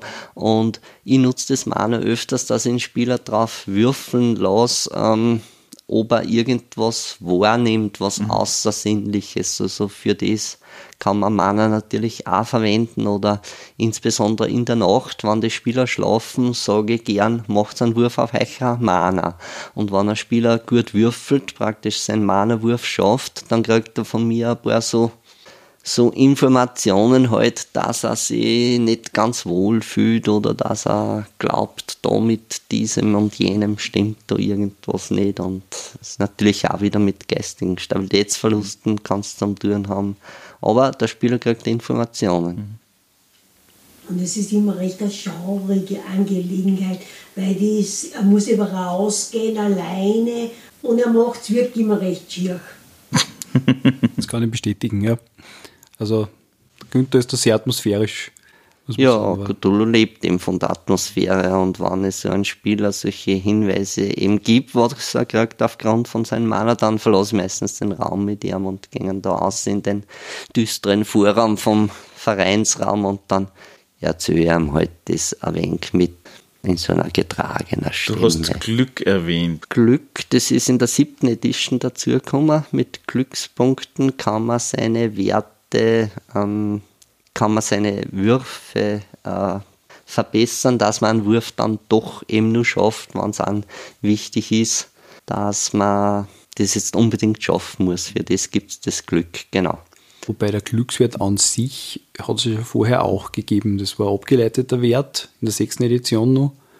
Und da man auf Glück würfeln können. Also das ist. Äh Was nicht dazu kommt, ist, ist richtig, Punkte kaufen genau. und vorher war es mhm. einfach ein fixer Wert, ja. Richtig. Von dem her. Das ist auch was, was man dazu sagen muss, was bei mhm. Cthulhu sehr, sehr positiv ist, nämlich die, die Rückwärtskompatibilität. Also es ist äh, die siebte Edition, die ist sehr, sehr heiß diskutiert worden, äh, aber trotzdem auf einer sehr positiven und sachlichen Ebene, weil es eigentlich das erste Mal größere Änderungen gemacht hat, weil ich glaube, die ersten sechs Editionen, also die sind untereinander kompatibel natürlich und ich sage mal, auch die siebte Edition ist da äh, genauso kompatibel, weil so groß waren die Änderungen gar nicht. Man hat die Attribute jetzt endlich auch auf einen W100% Wert gesetzt und vorher waren es eben ein Zwanzigstel davon. Und dadurch ist die siebte Edition eben nur mehr gestreamlined worden. Aber gerade die Rückwärtskompatibilität war eigentlich sehr wichtig. Also auch, weil es ist ja lang diskutiert worden, das war vor zwei, drei Jahren, nämlich auch auf der, auf der CthulhuCon damals, also auf der Cthulhu Convention, ob äh, überhaupt Pegasus sozusagen die siebte Edition ist verlegt oder nicht. Und da war auch eine, eine große Sache, ob, ob die, also wie das dann mit der Rückwärtskompatibilität ist und ob das dann noch gegeben ist und so weiter. Und wenn man sich andere Systeme anschaut, die wirklich mit jeder Edition einmal alles umdrehen, mhm. dass man sozusagen wirklich alles nochmal neu kaufen muss, äh, das gibt es bei Cthulhu nicht, ja, muss man ganz ehrlich sagen. Richtig. Davon abgesehen hat Cthulhu sowieso eben sehr minimalistische Regeln und ähm, ja, im deutschen Sprachraum, da legt man vielleicht nur ein wenig mehr Wert auf Regeln, weil so ist es halt. Die Österreicher, was ich Erfahrung habe, legen ja das alles ein bisschen großzügiger und nicht so, nicht so. Also im Sinne von Regeln sind Vorschläge. Ganz genau, Regeln sind Vorschläge. Regeln ein Regelwerk Regeln. ist ein Baukasten, den benutzt man, wie es eben für die Gruppe am besten ist. Wegen der, wegen der Regeländerung, ich habe heute wieder das Regelwerk in der Hand gehabt, das Spielleiterhandbuch und das Spielerbuch von der vorhergehenden Version und von der aktuellen Version und es sind um einige Seiten weniger geworden, gerade beim Spielerhandbuch. Ich glaube auch ziemlich viele Sachen sehr, sehr stark vereinfacht worden. Mhm. Ich erinnere an diverse Vergleichstabellen. Ja. Wobei das man sagen muss, dass man eigentlich, ähm, mein Spielerhandbuch und Spielerhandbuch ist sinnvoll, sinnvollstens, mhm. ja, aber ich komme eigentlich äh, so ziemlich ohne das Regelwerk auch aus, indem ich einen Charakterbogen habe, weil der Charakterbogen ist meines Erachtens schon sehr stark selbsterklärend. Also ich habe mhm. lang Cthulhu gespielt, ohne dass ich jemals ein Spielleiterhandbuch mhm. oder Spielerhandbuch oder Spielleiterhandbuch in der Hand gehabt habe. Es ist sehr viel, es wird einfach sehr viel vom Setting erklärt. Äh, das Setting, das, was man jetzt öfter gespielt hat, beziehungsweise Lovecrafts Geschichten auch gelesen hat, man eigentlich eh keine Erklärung mehr braucht ähm, weil es eben da den, den, literarischen Hintergrund gibt und, und auch so halt, es wird halt vieles einfach erklärt. Ja. Es wird halt dann bei jedem Attribut erklärt, worum es da geht. Es wird bei, jedem, bei jeder Fertigkeit erklärt, worum es da geht. Es gibt ganz viele Berufe, glaube ich, wo man dann sagt, naja, so könnten die ausgestaltet sein. Aber, aber trotzdem, also das ist auch praktisch. Also man, man kann relativ schnell meines Erachtens losspülen eigentlich. Und ja. auch so als Spielleiter, weil man eigentlich von den Regeln her sehr gut auskommt ähm, das Einzige halt, also die, die Settings, die Abenteuer und ja, die muss man sowieso erarbeiten, aber alles andere ist eigentlich, also jetzt äh, auch von, von Charaktere und Kreaturen eigentlich jetzt nicht so tragisch, weil ja vor allem die, die, die wirklich interessanten Kreaturen ja sowieso eigentlich nicht in Werte gefasst sind. Oder so abseits von der Realität sind, dass mhm. selbst wenn du Werte hättest, die nicht umsetzbar sind am Spieltisch. Genau. Ich finde ja, es lebt ja nicht von den Monstern, sondern äh, von den Schauern, was die Monster ergeben. Mhm. Äh, und die Angst, was sie erzeugen, das ist ja mehr wert als das Monster selber mhm. und das, was äh, immer wieder mhm. im Cthulhu zum Vorschein kommt. Nicht einfach die Kultisten und die mhm. Angst und das, was da verbreitet wird. Das ist äh, findest, ja, findest du unterstützend äh, oder anders gesagt, nutzt es Musik oder, oder akustische Berieselung im Hintergrund zur Verstärkung von dem Ganzen? Nutze sehr gerne, ja. Muss man natürlich dezent einsetzen, aber es gibt ein paar Abenteuer, ähm, wo sie so Musikstücke anbieten. Muss nicht immer dieses Bett Alexander sein, wie bei Schwarzes Gold. Das Grauen. Aber es gibt zum Beispiel auch dieses Abenteuer von der Preuße und da kommt mhm. so dieses preußische Wiegenlied vor und wenn man das abspült und der Raum ist ziemlich dunkel und die Spieler hören das, das hat natürlich schon eine ganz eigene Atmosphäre und mhm. Sonst setze ich halt so dezent so Ritualgesänge oder irgendwas ein, wann eine Beschwörung ist, dass mhm. die Spieler wissen, jetzt müssen sie was tun. Und ähm, wenn man in spezielle Länder spielt, äh, nutze ich natürlich folkloristische Musik. Also in einem Amt in Transsilvanien spielt man solche rumänische Weisen und so weiter. Man muss natürlich auch sagen, dass der Günther zu erwähnen vergessen, dass er sehr gern Koyanis Katzi spielt. Koyanis Katzi hat einen sehr guten Soundtrack. Ja, das ist ein Film von diese Musik da von Philipp Glass. Ähm, spiele schon lange nicht mehr, weil ich einmal zu viel gespielt habe und die Spieler das mittlerweile schon sehr gut kennen. Aber eine gute Idee muss ich mir wieder mal aussuchen. Für mich ist immer das Hauptritual, war im Hintergrund immer Koyanis Katze beim Günther. Mhm. Aber es gibt da mittlerweile einige, also äh, stellenweise werden so die Abenteuer selbst schon, schon Soundtracks produziert. Mhm. Also ich glaube, Erdenstern ist da sehr gut. Ja. Mhm. Dann gibt es, äh, wie heißen die, die so Horrormusik machen, die Midnight Express. Midnight Express, Midnight Suit oder irgendwie so. In die Richtung, äh, irgendwie in die Irgendwas Richtung. Ja. so. Midnight Syndicate. Midnight Syndicate, genau. das war es ganz genau. Das Midnight Syndicate, das ist eigentlich für Cthulhu oder generell mhm. für Horror sehr gut. Und äh, was man auch sagen muss, ist, was den Horror bei Cthulhu halt sehr diffizil macht, ist das, dass auf der anderen Seite nicht der klassische Horror ist, also von Kreaturen wie Vampir und äh, Frankensteins Monster, was ja heutzutage eher kann mehr vor die mhm. Türe lockt. Ja. Also wir wissen heute bei Vampire, sie glitzern und können in der Sonne existieren und so weiter. So weit ist Kummer, ja, also diese, ja, leider. Diese, diese Vampire da. Und äh, Auf der anderen Seite will man natürlich aber auch nicht ins Blätterbereich hineingehen, mhm. ja, sondern es ist, es ist ein anderer Horror. Also es geht nicht so sehr um, um es ist grauslich und es ist zum Fürchten, also zum, es ist halt nicht grauslich sein im Sinne von Splattern, man soll sich nicht gruseln im Sinne von die alten Dracula-Filme, sondern es geht darum, dass, zumindest sehe ich das also beim Lovecraft, dass halt ein Unbehagen ausgelöst mhm. wird, weil eben Dinge, die für alltäglich genommen wurden, sie ganz anders, also wirklich tragen. Ja. Und das ist äh, sehr schwierig oft zu vermitteln. Ja. Also du würdest dann Totenschein vorziehen gegenüber einer detailgetreuen Erklärung, wie denn die Leiche jetzt zerhackstückelt vor dir liegt. Ja, schon, weil der Lovecraft eben sehr stark immer mit dem, dem, dem Indirekten gearbeitet hat mhm. und aber auch bei dem Indirekten, wenn er was beschrieben hat oder wenn er was direkt beschrieben hat, eigentlich auch immer sehr sachlich wissenschaftlich blieben ist.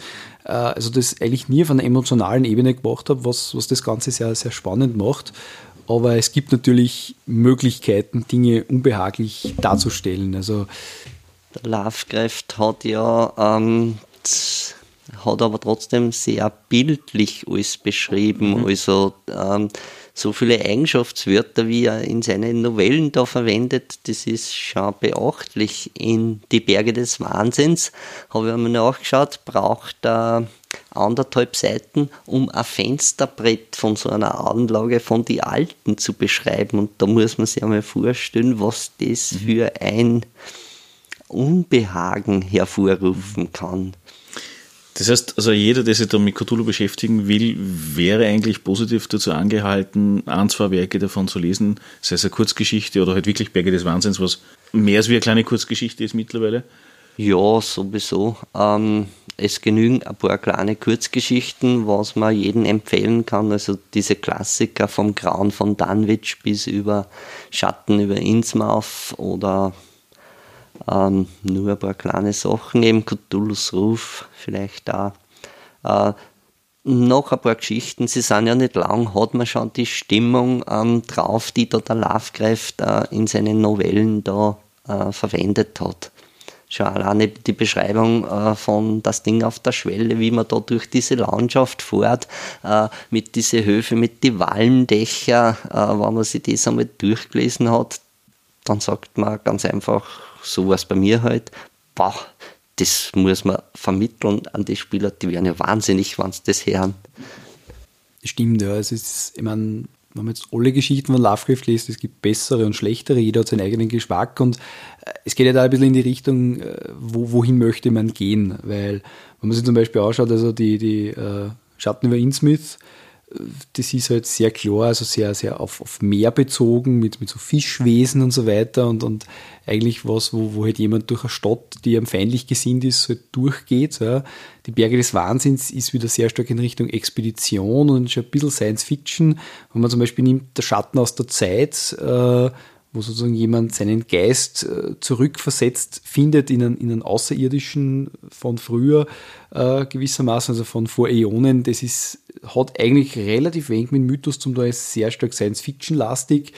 Alles Ding an der Schwelle zum Beispiel, was der Günther genannt hat, das ist mehr so ein bisschen äh, Body-Horror, also gerade äh, der, der, Lovecraft hat auch sehr viel mit, mit biologischem Horror gemacht, muss man ganz ehrlich sagen. Unter anderem, also wenn man so diese Sachen, zum Beispiel jetzt sie überlegt vom, vom Cronenberg, äh, gibt es zum Beispiel den Film wie mhm. Die Fliege, also die Neuinterpretation Die Fliege mit Jeff Goldblum, das ist etwas, was der Lovecraft stöhnweise auch halt nicht so plastisch, logischerweise, aber trotzdem auch letztlich ausgedrückt hat. Also diese, diese Veränderung des menschlichen Körpers. Also es gibt da wahnsinnig viele Diskussionen und so weiter. Also wie weit er jetzt aufgestellt war mit, mit Rassentheorien und so weiter und ob er jetzt eigentlich ein Rassist war oder nicht. Äh, da gibt es immer Diskussionen. Wie gesagt, ist jetzt aber auch für, mhm. fürs, fürs Spiel selbst nicht so relevant. Aber Weil man sagen muss, ich glaube, die 1930er Jahre waren sowieso, was das betroffen hat, Eben, kommt da an das Thema. Das was war ein Kind seiner Zeit. Ja wie gesagt, das ist äh, jetzt eine Diskussion, die man mhm. meines Erachtens nicht zwangsläufig führen muss, wenn man, wenn man das Spiel spielen möchte, also das Rollenspiel spielen möchte, aber es ist halt auch interessant, weil man es sozusagen ein bisschen aussuchen kann. Also es gibt Abenteuer, die sehr stark in der Form von Science Fiction gehen, also Horror Science Fiction, und es gibt welche, die sehr stark in Richtung Body Horror gehen. Äh, und dann gibt es wieder welche, wo man sagt, man spielt da klassische Geschichten auch. Also zum Beispiel Berge des Wahnsinns, die Kampagne, ist deswegen so interessant, weil man eben letztlich eine Expedition macht nach der Expedition, die der Lovecraft beschrieben hat und quasi dort weitergehen kann, wo der Lovecraft im Buch sozusagen endet und äh, das macht es einfach spannend. Das heißt zum Beispiel die alten Outer Limits beziehungsweise ähnliches würde eigentlich fast zu 100% dann zutreffen oder größeres zutreffen aus ähm, Vorlage oder aus Ideen. Sowieso, ja, ja. Ähm, Twilight Zone und Outer Limits ja, ist Zone, ja. immer eine Fundgrube für solche Geschichten und haben mir auch recht beeinflusst, wann ich mir selbst Abenteuer ausdenke oder so. Gerade bei, bei Twilight und auch ein bisschen bei Outer Limits hat man ja zum Schluss, also dieser klassische Aufbau immer gehabt, also auch mit einem Twist zum Schluss. Und das ist ja auch was, was der Lovecraft eigentlich auch in einige seiner Geschichten so einen Twist einbaut. Also wo man dann zum Schluss mit stellen wir als letzten Satz, einfach wirklich nur mehr alles ändert. Ohne da jetzt zu viel verraten zu wollen, also Schatten über Innsmouth ist auch sehr spannend in die Richtung, weil es auch das Ende sehr, sehr interessant ist. Ähm, beziehungsweise, ja, der Schatten aus der Zeit. Berge des Wahnsinns ist mehr so eine klassische Expedition eigentlich. Das Ding an der Schwelle, ja, durchaus auch. Aber wie gesagt, es gibt da sehr viele andere Geschichten. Also es ist, gibt auch Geschichten, meines Erachtens ist ja ein bisschen gleichen. Also wie gesagt, wenn man jetzt so sich anschaut, äh, das zweite Kapitel vom Ruf des Cthulhu, das ist ja so drei Geschichten in einer verpackt. Und die andere Geschichte, die Dagon hast, ist im Wesentlichen vom Setting her ziemlich gleich. Mhm. Wir haben ein Setting, glaube ich, auslassen, wobei ihr, glaube ich, na, Eftenhagen ist eigentlich kein, kein, Setting, das ist eigentlich ein komplettes System, gell? Ein Regelwerk, ja. Komplettes ein Regelwerk, was die Lovecraft-Gesellschaft eben ähm, ausgebracht hat, nach dem Motto, Äh, das soll ein kostenfreies Regelwerk sein, wo jeder dazu was veröffentlichen kann, ohne dass da Lizenzprobleme gibt mit Chaosium oder Pegasus mhm. oder äh, wer immer da Cthulhu-Rechte hat. Ja, ähm, ja, ist halt ein weiteres Regelwerk mhm. zum Cthulhu. Es ist jetzt, ich meine, in dem Fall ist das von der Lovecraft-Gesellschaft halt auch gepusht worden, aber es gibt auch andere kleine Settings. Also es gibt ein Setting, das heißt Macabre Tales, mhm. äh, wo man mit Dominosteine spielt, aber das ist sogar ein One-on-One-Setting, also wo es nur einen Spieler und einen Spielleiter gibt. Äh, dann auf der letzten Spielemesse in Essen haben wir es gekauft, der Cthulhu Hack. Ähm, das ist aber mehr so ein Minisystem. Also es gibt so äh, neben den, den größeren Systemen mhm. und die größeren Systeme würde ich sagen, zurzeit ist eigentlich das klassische Cthulhu und dann Trail of Cthulhu. Da mhm. gibt es eigentlich jetzt die meisten Publikationen. Wenn man jetzt einmal von Delta Green und Achtung Cthulhu, die ja letztlich auch in der Richtung, also vom System her gleich sind, absieht, äh, gibt es auch zahllose kleine Cthulhuide Systeme, die stellenweise auch nur online veröffentlicht werden, also mit, mit E-Publikationen, PDF und so weiter.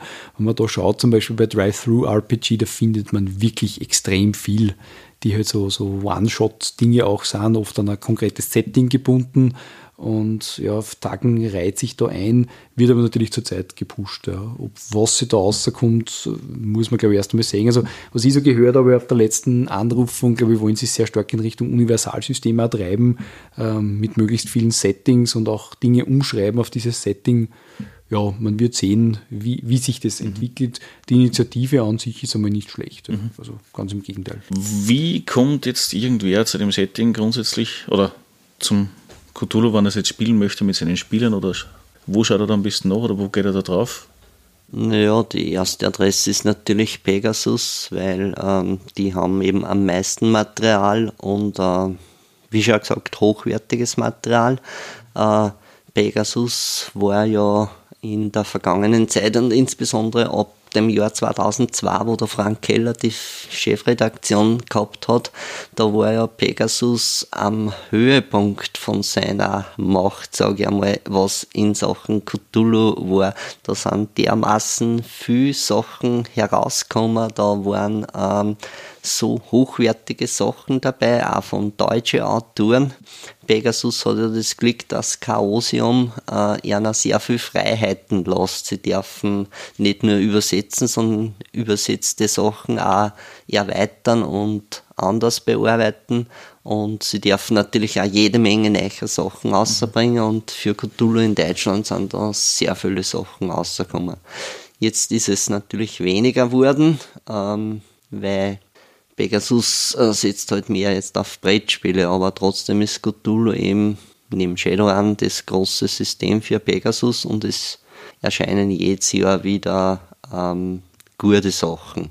Wobei mir auffällt, es erscheinen immer wieder gute Sachen und Filmriss ist sicherlich auch ein gutes Beispiel, aber so diese großen Klassiker von damals, wo man so einen Wow-Effekt gehabt mhm. hat, ähm, das fällt halt ein wenig in letzter Zeit. Mhm. Zumindest geht es mir so. Vielleicht bin ich ja auch nur ein bisschen übersättigt oder so. Aber die Bestie, war das nicht eine Neuauflage von, einer, von einem Klassiker? Die Bestie war eine Neuauflage von äh, Bruderschaft des Tieres. Das war ein ganz schmales Heftel. Jetzt haben sie drei Bände rausgebracht.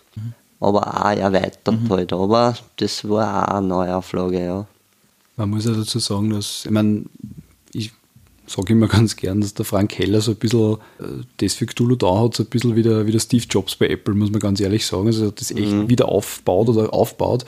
Und ähm, er hat ja nicht nur, also zu diesen Hochzeiten, muss man sagen, hat es ja nicht nur pro Jahr Abenteuer- und Settingbände gegeben, sondern auch noch zusätzlich die Cthulhuiden Welten, also im Prinzip ein richtig dickes Magazin, mhm. was randvoll war mit, mit wirklich, also man kann es eigentlich schön als eigenen Settingband bezeichnen mhm. können. Es sind gewisse Settings auch nur in der Cthulhuiden Welten erschienen. Also gerade, glaube ich, Cthulhu war am Anfang eigentlich nur mhm. Cthulhuide Welten. Es ist alles gemacht worden von den Leuten nebenberuflich. Ja, also Frank Heller ist ein Staatsanwalt, ich glaube in Berlin. Das heißt, mhm. der hat definitiv auch viel Arbeit und nebenbei hat er das dann nur alles lektoriert und so weiter. Also großartige Leistungen da vom ganzen Team. Aber es ist dann eben, wie Pegasus angefangen hat, dass jetzt mehr auf die Brettspiele setzen, äh, ist halt dann auch zum Beispiel die Produktion zurückgefahren worden. Also mhm. ich glaube, so das letzte Jahr, wo dann der Frank Heller auch noch war, ähm, da haben sie dann auf einmal dann gesagt, naja, nur mehr drei Bände im Jahr. Äh, und mhm. das Problem war dann drei Bände im Jahr, wenn man dann die, die Bestie zum Beispiel hernimmt, naja, die Bestie hat drei Bände. Ähm, also die meisten Kampagnen werden mittlerweile auf drei Bände herausgebracht. Das ist nett, aber dann ist das Jahr um und es ist halt außer einer Kampagne, was aber eh schon Sudan auf hohem Niveau ist, ist halt jetzt auch nichts passiert. Mhm. Aber wenn man dann zum Beispiel jetzt, wer ist wie ich zum Beispiel, der jetzt nicht so viel Wert legt auf Kampagnen, sondern mehr auf Settingbände, äh, ja, dann ist das ein, ein für mich leeres Jahr gewesen. Aber was auch der Günther gesagt hat, äh, Pegasus hat sehr viele Freiheiten von Chaosium. Zum Beispiel die uh, At the Mountain of Madness, also die, die Berge des Wahnsinns mhm. Kampagne, die hat es ja schon lange Zeit vorher mal uh, auf Englisch gegeben. Und sie haben es dann geschafft, das war glaube ich so ziemlich das letzte Werk von Frank Heller, mhm. nicht nur, dass sie es übersetzen dürfen, sondern sie haben die Kampagne, glaube ich, um nur mehr 50 Prozent erweitert. Also das Ding ist jetzt doppelt so dick wie vorher, weil man früher, glaube ich, bei der Hälfte, also vom heute aus gesehen bei der Hälfte aufgehört hat. Und die K.O., also die Amerikaner haben lange das Problem gehabt, dass die Berge des Wahnsinns nur auf Deutsch gibt. Also das ist umgekehrt. Ja. Und es ist in Wirklichkeit, äh, also Pegasus da sehr sehr, sehr gut dabei, was Cthulhu-Publikationen ist. Ich glaube, die einzigen, die auf einem ähnlich hohen Niveau operiert haben, waren, waren ich glaube, Saint-Tour, also die französischen. Die Franzosen sind auch sehr, sehr stark, ja, machen wunderschöne Sachen für Cthulhu.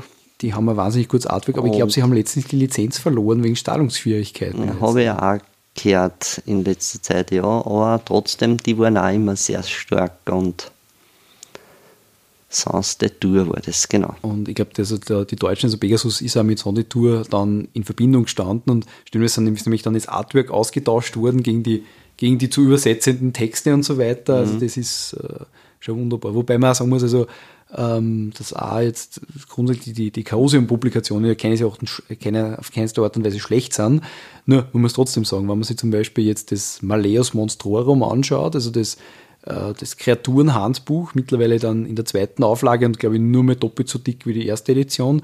Und wenn man das Malleus Monstorum mit dem Malleus Monstorum, glaube ich, heißt es eh auf äh, Englisch auch, mhm. vergleicht, dann ist halt Malleus Monstorum auf Englisch ist halt ein, ein, ein sage ich mal, mehr oder weniger gestalteter Softcover-Einband. Und in Deutsch ist das einfach ein Hardcover-Einband mit Lesebändchen mhm. und verschiedensten äh, Illustrationen und so weiter. Also es ist ja von der Aufmachung her äh, 101, muss man ganz ehrlich sagen. Ja. Ja, also wie ich zu Cthulhu gekommen bin, war ja eigentlich auch nicht recht viel anders. Das, es hat Bücher gegeben, die wunderschön sind, die wunderschön zum Lesen sind, die sehr viel Know-how gezeigt haben und äh, einfach den Spielfluss und die Atmosphäre extrem gut transferiert haben. Von dem her. Bevor ich noch jeweils äh, irgendeine Session von Cthulhu gespielt gehabt habe. Ja.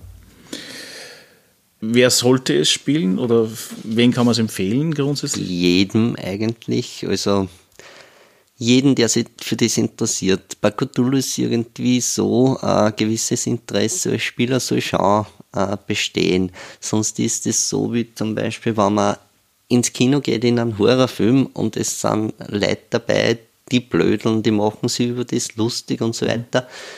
So soll das dann aber Cthulhu nicht mhm. sein. Also es soll schon ein wenig eine Bereitschaft sein, mit seinem Charakter da ähm, schreckliche Sachen zu erleben und ähm, eine gewisse Ernsthaftigkeit gehört natürlich schon dazu. Aber jeden, der das interessiert, ähm, sollte das ruhig ausprobieren. Mhm. Ich möchte nur erwähnen, es kann jeder spielen, der was sich auf den Schauer einlässt. Es, mhm. Da muss bereit sein, es anzunehmen.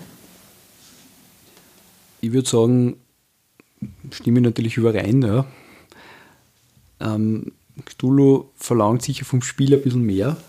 Also wenn ich jetzt sage, ich bin jetzt der, der halt das Bier and Pretzel Rollenspiel zum Hirn auslüften erwartet. Also quasi ich, ich hacke mich einmal durch äh, eine Monsterhorde durch, ohne, also die halt laufende Erfahrungspunkte sind, wie man so schön sagt, um dann sozusagen mal besser Schwert, eine bessere Rüstung zu kaufen zu können, da ist man sicher falsch. Also das ist, das ist, ein, das ist ein Problem, also man, man, muss aktiv werden. Mhm. Es ist zum Denken, es sind auch Hirnknoten drinnen. Ähm, man muss dann, man muss aufpassen, man muss sich konzentrieren manchmal, man muss, man muss auch mitschreiben vielleicht hin und wieder ähm, oder Mindmaps machen, so habe das schon ein bisschen auch versucht, ja, ähm, um, um, oft diese komplexen Geschichten auch mhm. zu lösen. Ja. Und der Günther hat einmal zu mir gesagt, das hat mir sehr gut gefallen, also Cthulhu ist halt auch das ideale zweite Rollenspiel und das, das sehe ich auch so. Also äh, durch das, dass das man mehr so ein One-Shot-Setting hat, wo man nicht so sehr an einen Charakter hängt, der ja trotzdem bei anderen Settings das zentrale Element ist. Also die, die, die Gruppenentwicklung, die Charakterentwicklung äh, ist das halt einmal was, um mal sozusagen von einer vielleicht anderen Rollenspielrunde, die halt auf Kampagne, auf Entwicklung aufgebaut mhm. ist, einmal sozusagen so einen One-Shot-Auszeit zu nehmen. Aber immer mit dem Wissen, dass ich halt für diesen One-Shot nicht nur als Spielleiter was leisten muss, sondern als Spieler, wenn man da wirklich zur Atmosphäre beitragen kann und die Atmosphäre wirklich äh, sehr schnell auch weg sein kann und äh, also Horror zu erzeugen, wann die anderen, also die Spieler halt da nicht dabei sind, ist halt sehr schwierig. Wobei natürlich, äh, das ist anderweitig schon erlebt habe, wenn man einen gewissen makaberen Humor hat, das natürlich auch ganz spannend ist. Also ich habe auch bei Cthulhu-Runden schon nicht viel gelacht mit Leid, ähm, aber manchmal muss man dann halt auch wieder ernsthaft sein und sich auf das mhm. auch einlassen. Ja, und dann, dann ist es auch spannend und dann ist es ein guter Abend gewesen mhm. oder eine gute Session. Wie sagst du, Cthulhu ist nicht lustig? Cthulhu ist nicht lustig, ja, sage ich immer wieder. Und trotzdem habe ich auch sehr viele lustige Sachen erlebt. Den Cthulhu. Clowns sind auch nicht lustig, sondern. Ja, ernstzunehmende mhm. Gegner. Gibt da Leute, die sich vor Clowns fürchten, sozusagen. Mhm. Aber trotzdem, also, das ist zum Beispiel auch was, wie man, wie man den Horror aufbaut. Also, mhm. man kann ja den Horror auch sozusagen ein bisschen auf Humor, also auf das Makabere aufbauen. Also, glaube ich, gerade in Österreich äh, sozusagen der schwarze Humor, das ist ja was. Mhm. Oh ja, das spielt sicherlich eine. Also. Ah, glaube ich, das Absurde. Also ich glaube, dass man als Lovecraft-Fan jetzt auch relativ viel mit absurden Dingen, also weil es ja um, um die Veränderung des Weltbilds mhm. geht, sozusagen, glaube ich, auch sehr viel anfangen kann. Und insofern muss man jetzt schauen, aber das ist ja bei jeder Rollenspielrunde. Mhm. Man ist ein Spielleiter und der Spielleiter lässt man sich auch auf die Spieler ein. Und ja, da ist dann wichtig zu wissen, okay, wie reagieren die auf was? Das habe ich irgendwann mal heraus. Die Erfahrung, die ich gemacht habe, ist, dass es manche Spieler gibt, die durch Cthulhu lernen, auch in Charakter loslassen zu können. Ja, das ähm, sowieso, das empfehle ich auch jedem gleich zu Beginn, wenn ich ihm erkläre, was ist Cthulhu. Das das ist auch immer sehr gut. Und was ich ähm, gesehen habe, ich habe auch sehr viele Spieler, die haben einen recht hohen Kreischfaktor. Das sind ein paar Mädels vom Verein. Und wenn du so einen Spieler dabei hast, das ist natürlich sehr, sehr gut für die Runden, weil äh, das wirkt ansteckend auf die anderen und das ist der Stimmung ganz, ganz förderlich. Ja, so wie im Kino, wenn einer kreischt, genau. kreischen alle. Mhm. Ich betone jetzt einer weil die Fragen, die ich gemacht habe, ist, dass das manche Männer lauter und schneller und bevor es nur passiert, kreischen, als mhm. wie die Mädels dann kreischen. Das auf jeden Fall. Also das ist, wobei das mit dem Charakter loslassen gefällt mir auch sehr gut, weil man wird eigentlich beim Standard-Rollenspiel, sage ich jetzt mal, eher darauf getrimmt, auf die Charakterentwicklung. Genau. Und äh, was ich durch, durch Cthulhu auch sehr stark gelernt habe, und das verwendet man dann auch in anderen Runden, ist das, dass man einen Charakter ähm, ein bisschen auch manchmal nicht immer nur als klassischer Held, sondern auch, was ja heutzutage in Filmen sehr stark ist, als mhm. Anti-Held aufbauen kann. Und das geht bei Cthulhu sehr gut. Und mhm. ich muss auch ganz ehrlich sagen, was, wenn man jetzt einmal das Konzept dahinter hat, dass man sagt, naja, der Charakter ist zu einem gewissen Grad austauschbar, äh, man kann nicht dann auch schauen, dass man auf möglichst spektakuläre Weise äh, sozusagen um die Ecke bringt, äh, wo man dann damit auch jetzt äh, Aktionen machen kann, die, die dem Abenteuer wahnsinnig zuträglich sind und dann zu sagen, ja, okay, dann war es das heute. Halt. Ja, also das ist, wo man wahrscheinlich jetzt einen, einen langjährig gespielten, liebgewonnenen Charakter halt nicht äh, wahrscheinlich in D und D oder so opfern mhm. würde. Mhm. Äh, bei Cthulhu geht es viel einfacher, ja, weil da sagt man, okay, gut, dann ist es halt so. Ja. Naja, ähm, was kann ich empfehlen? Also ich kann Cthulhu eigentlich jeden empfehlen, weil, wie schon einmal da gesagt worden ist, es ist eben das beliebteste Zweitrollenspiel mhm. und ähm, es ist immer ein ganz andere Ort zu spielen und äh, von der Atmosphäre, von der Stimmung, wann das alles passt, ähm, ist es so habe ich zumindest gesehen, immer eigentlich ganz ein besonders schönes Erlebnis. Mhm. Also ich darf nur sagen, es gibt einige Runden, da reden wir lang noch drüber. Das vergisst man nicht, weil es wirklich so extrem war. Also die Erinnerung. Ich bin der Ansicht, was bei Cthulhu sehr interessant ist, ist das, dass es eben sehr stark vom Mainstream ab, abhebt, weil es eigentlich jetzt relativ wenig Horror-Rollenspiele sowieso gibt. Mhm. Also den Anfang hat immer gemacht Fantasy, dann war schnell mal Science Fiction da. Das sind auch Settings, wo sie sehr viele sehr schnell damit identifizieren können. Und es gibt an Horror, oder zumindest so wie, wie ich unter Anführungszeichen aufgewachsen bin, also wie ich noch Student war und auch vorher, ähm, hat es dann halt als Horror-Setting-Alternative halt nur von White Wolf diese ganzen Settings gegeben, also Werwolf und, und Vampire und so weiter. Und das ist halt schon sehr klassisch. Und, und Lovecraft oder Cthulhu liefert halt einmal was ganz was anderes, was jetzt auch, äh, also gerade jetzt was Filme betrifft und so medial noch nicht ganz so verarbeitet ist, weil der Stoff von Lovecraft auch sehr schwer zum Verfilmen ist. Ja. Also das Spannende ist einfach daran, dass man nicht unbedingt zu allem gleich ein Bild oder einen Eindruck mhm. hat. Und das macht es meines Erachtens spannend. Ja. Dann bedanke ich mich beim großen Alten, beim Günther, bei der Beute, die es im Hintergrund immer wieder, wie sagt man da, bereit gemacht hat, doch irgendwas mitzuteilen und beim Anwalt. Danke. Dankeschön. Danke.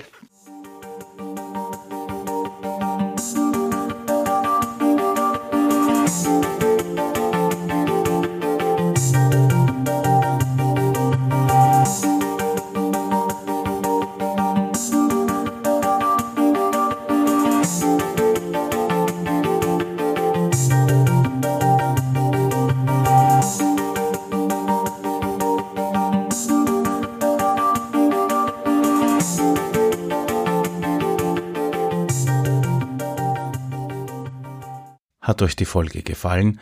Wollt ihr zum Thema noch etwas ergänzen, ein Thema vorschlagen oder auch selbst in einer Folge mitwirken? Könnt ihr das unter www.drachentoeter.at als Kommentar hinterlassen oder via E-Mail an podcast.drachentoeter.at schicken. Vielen Dank fürs Zuhören, euer Drachentöter Mike.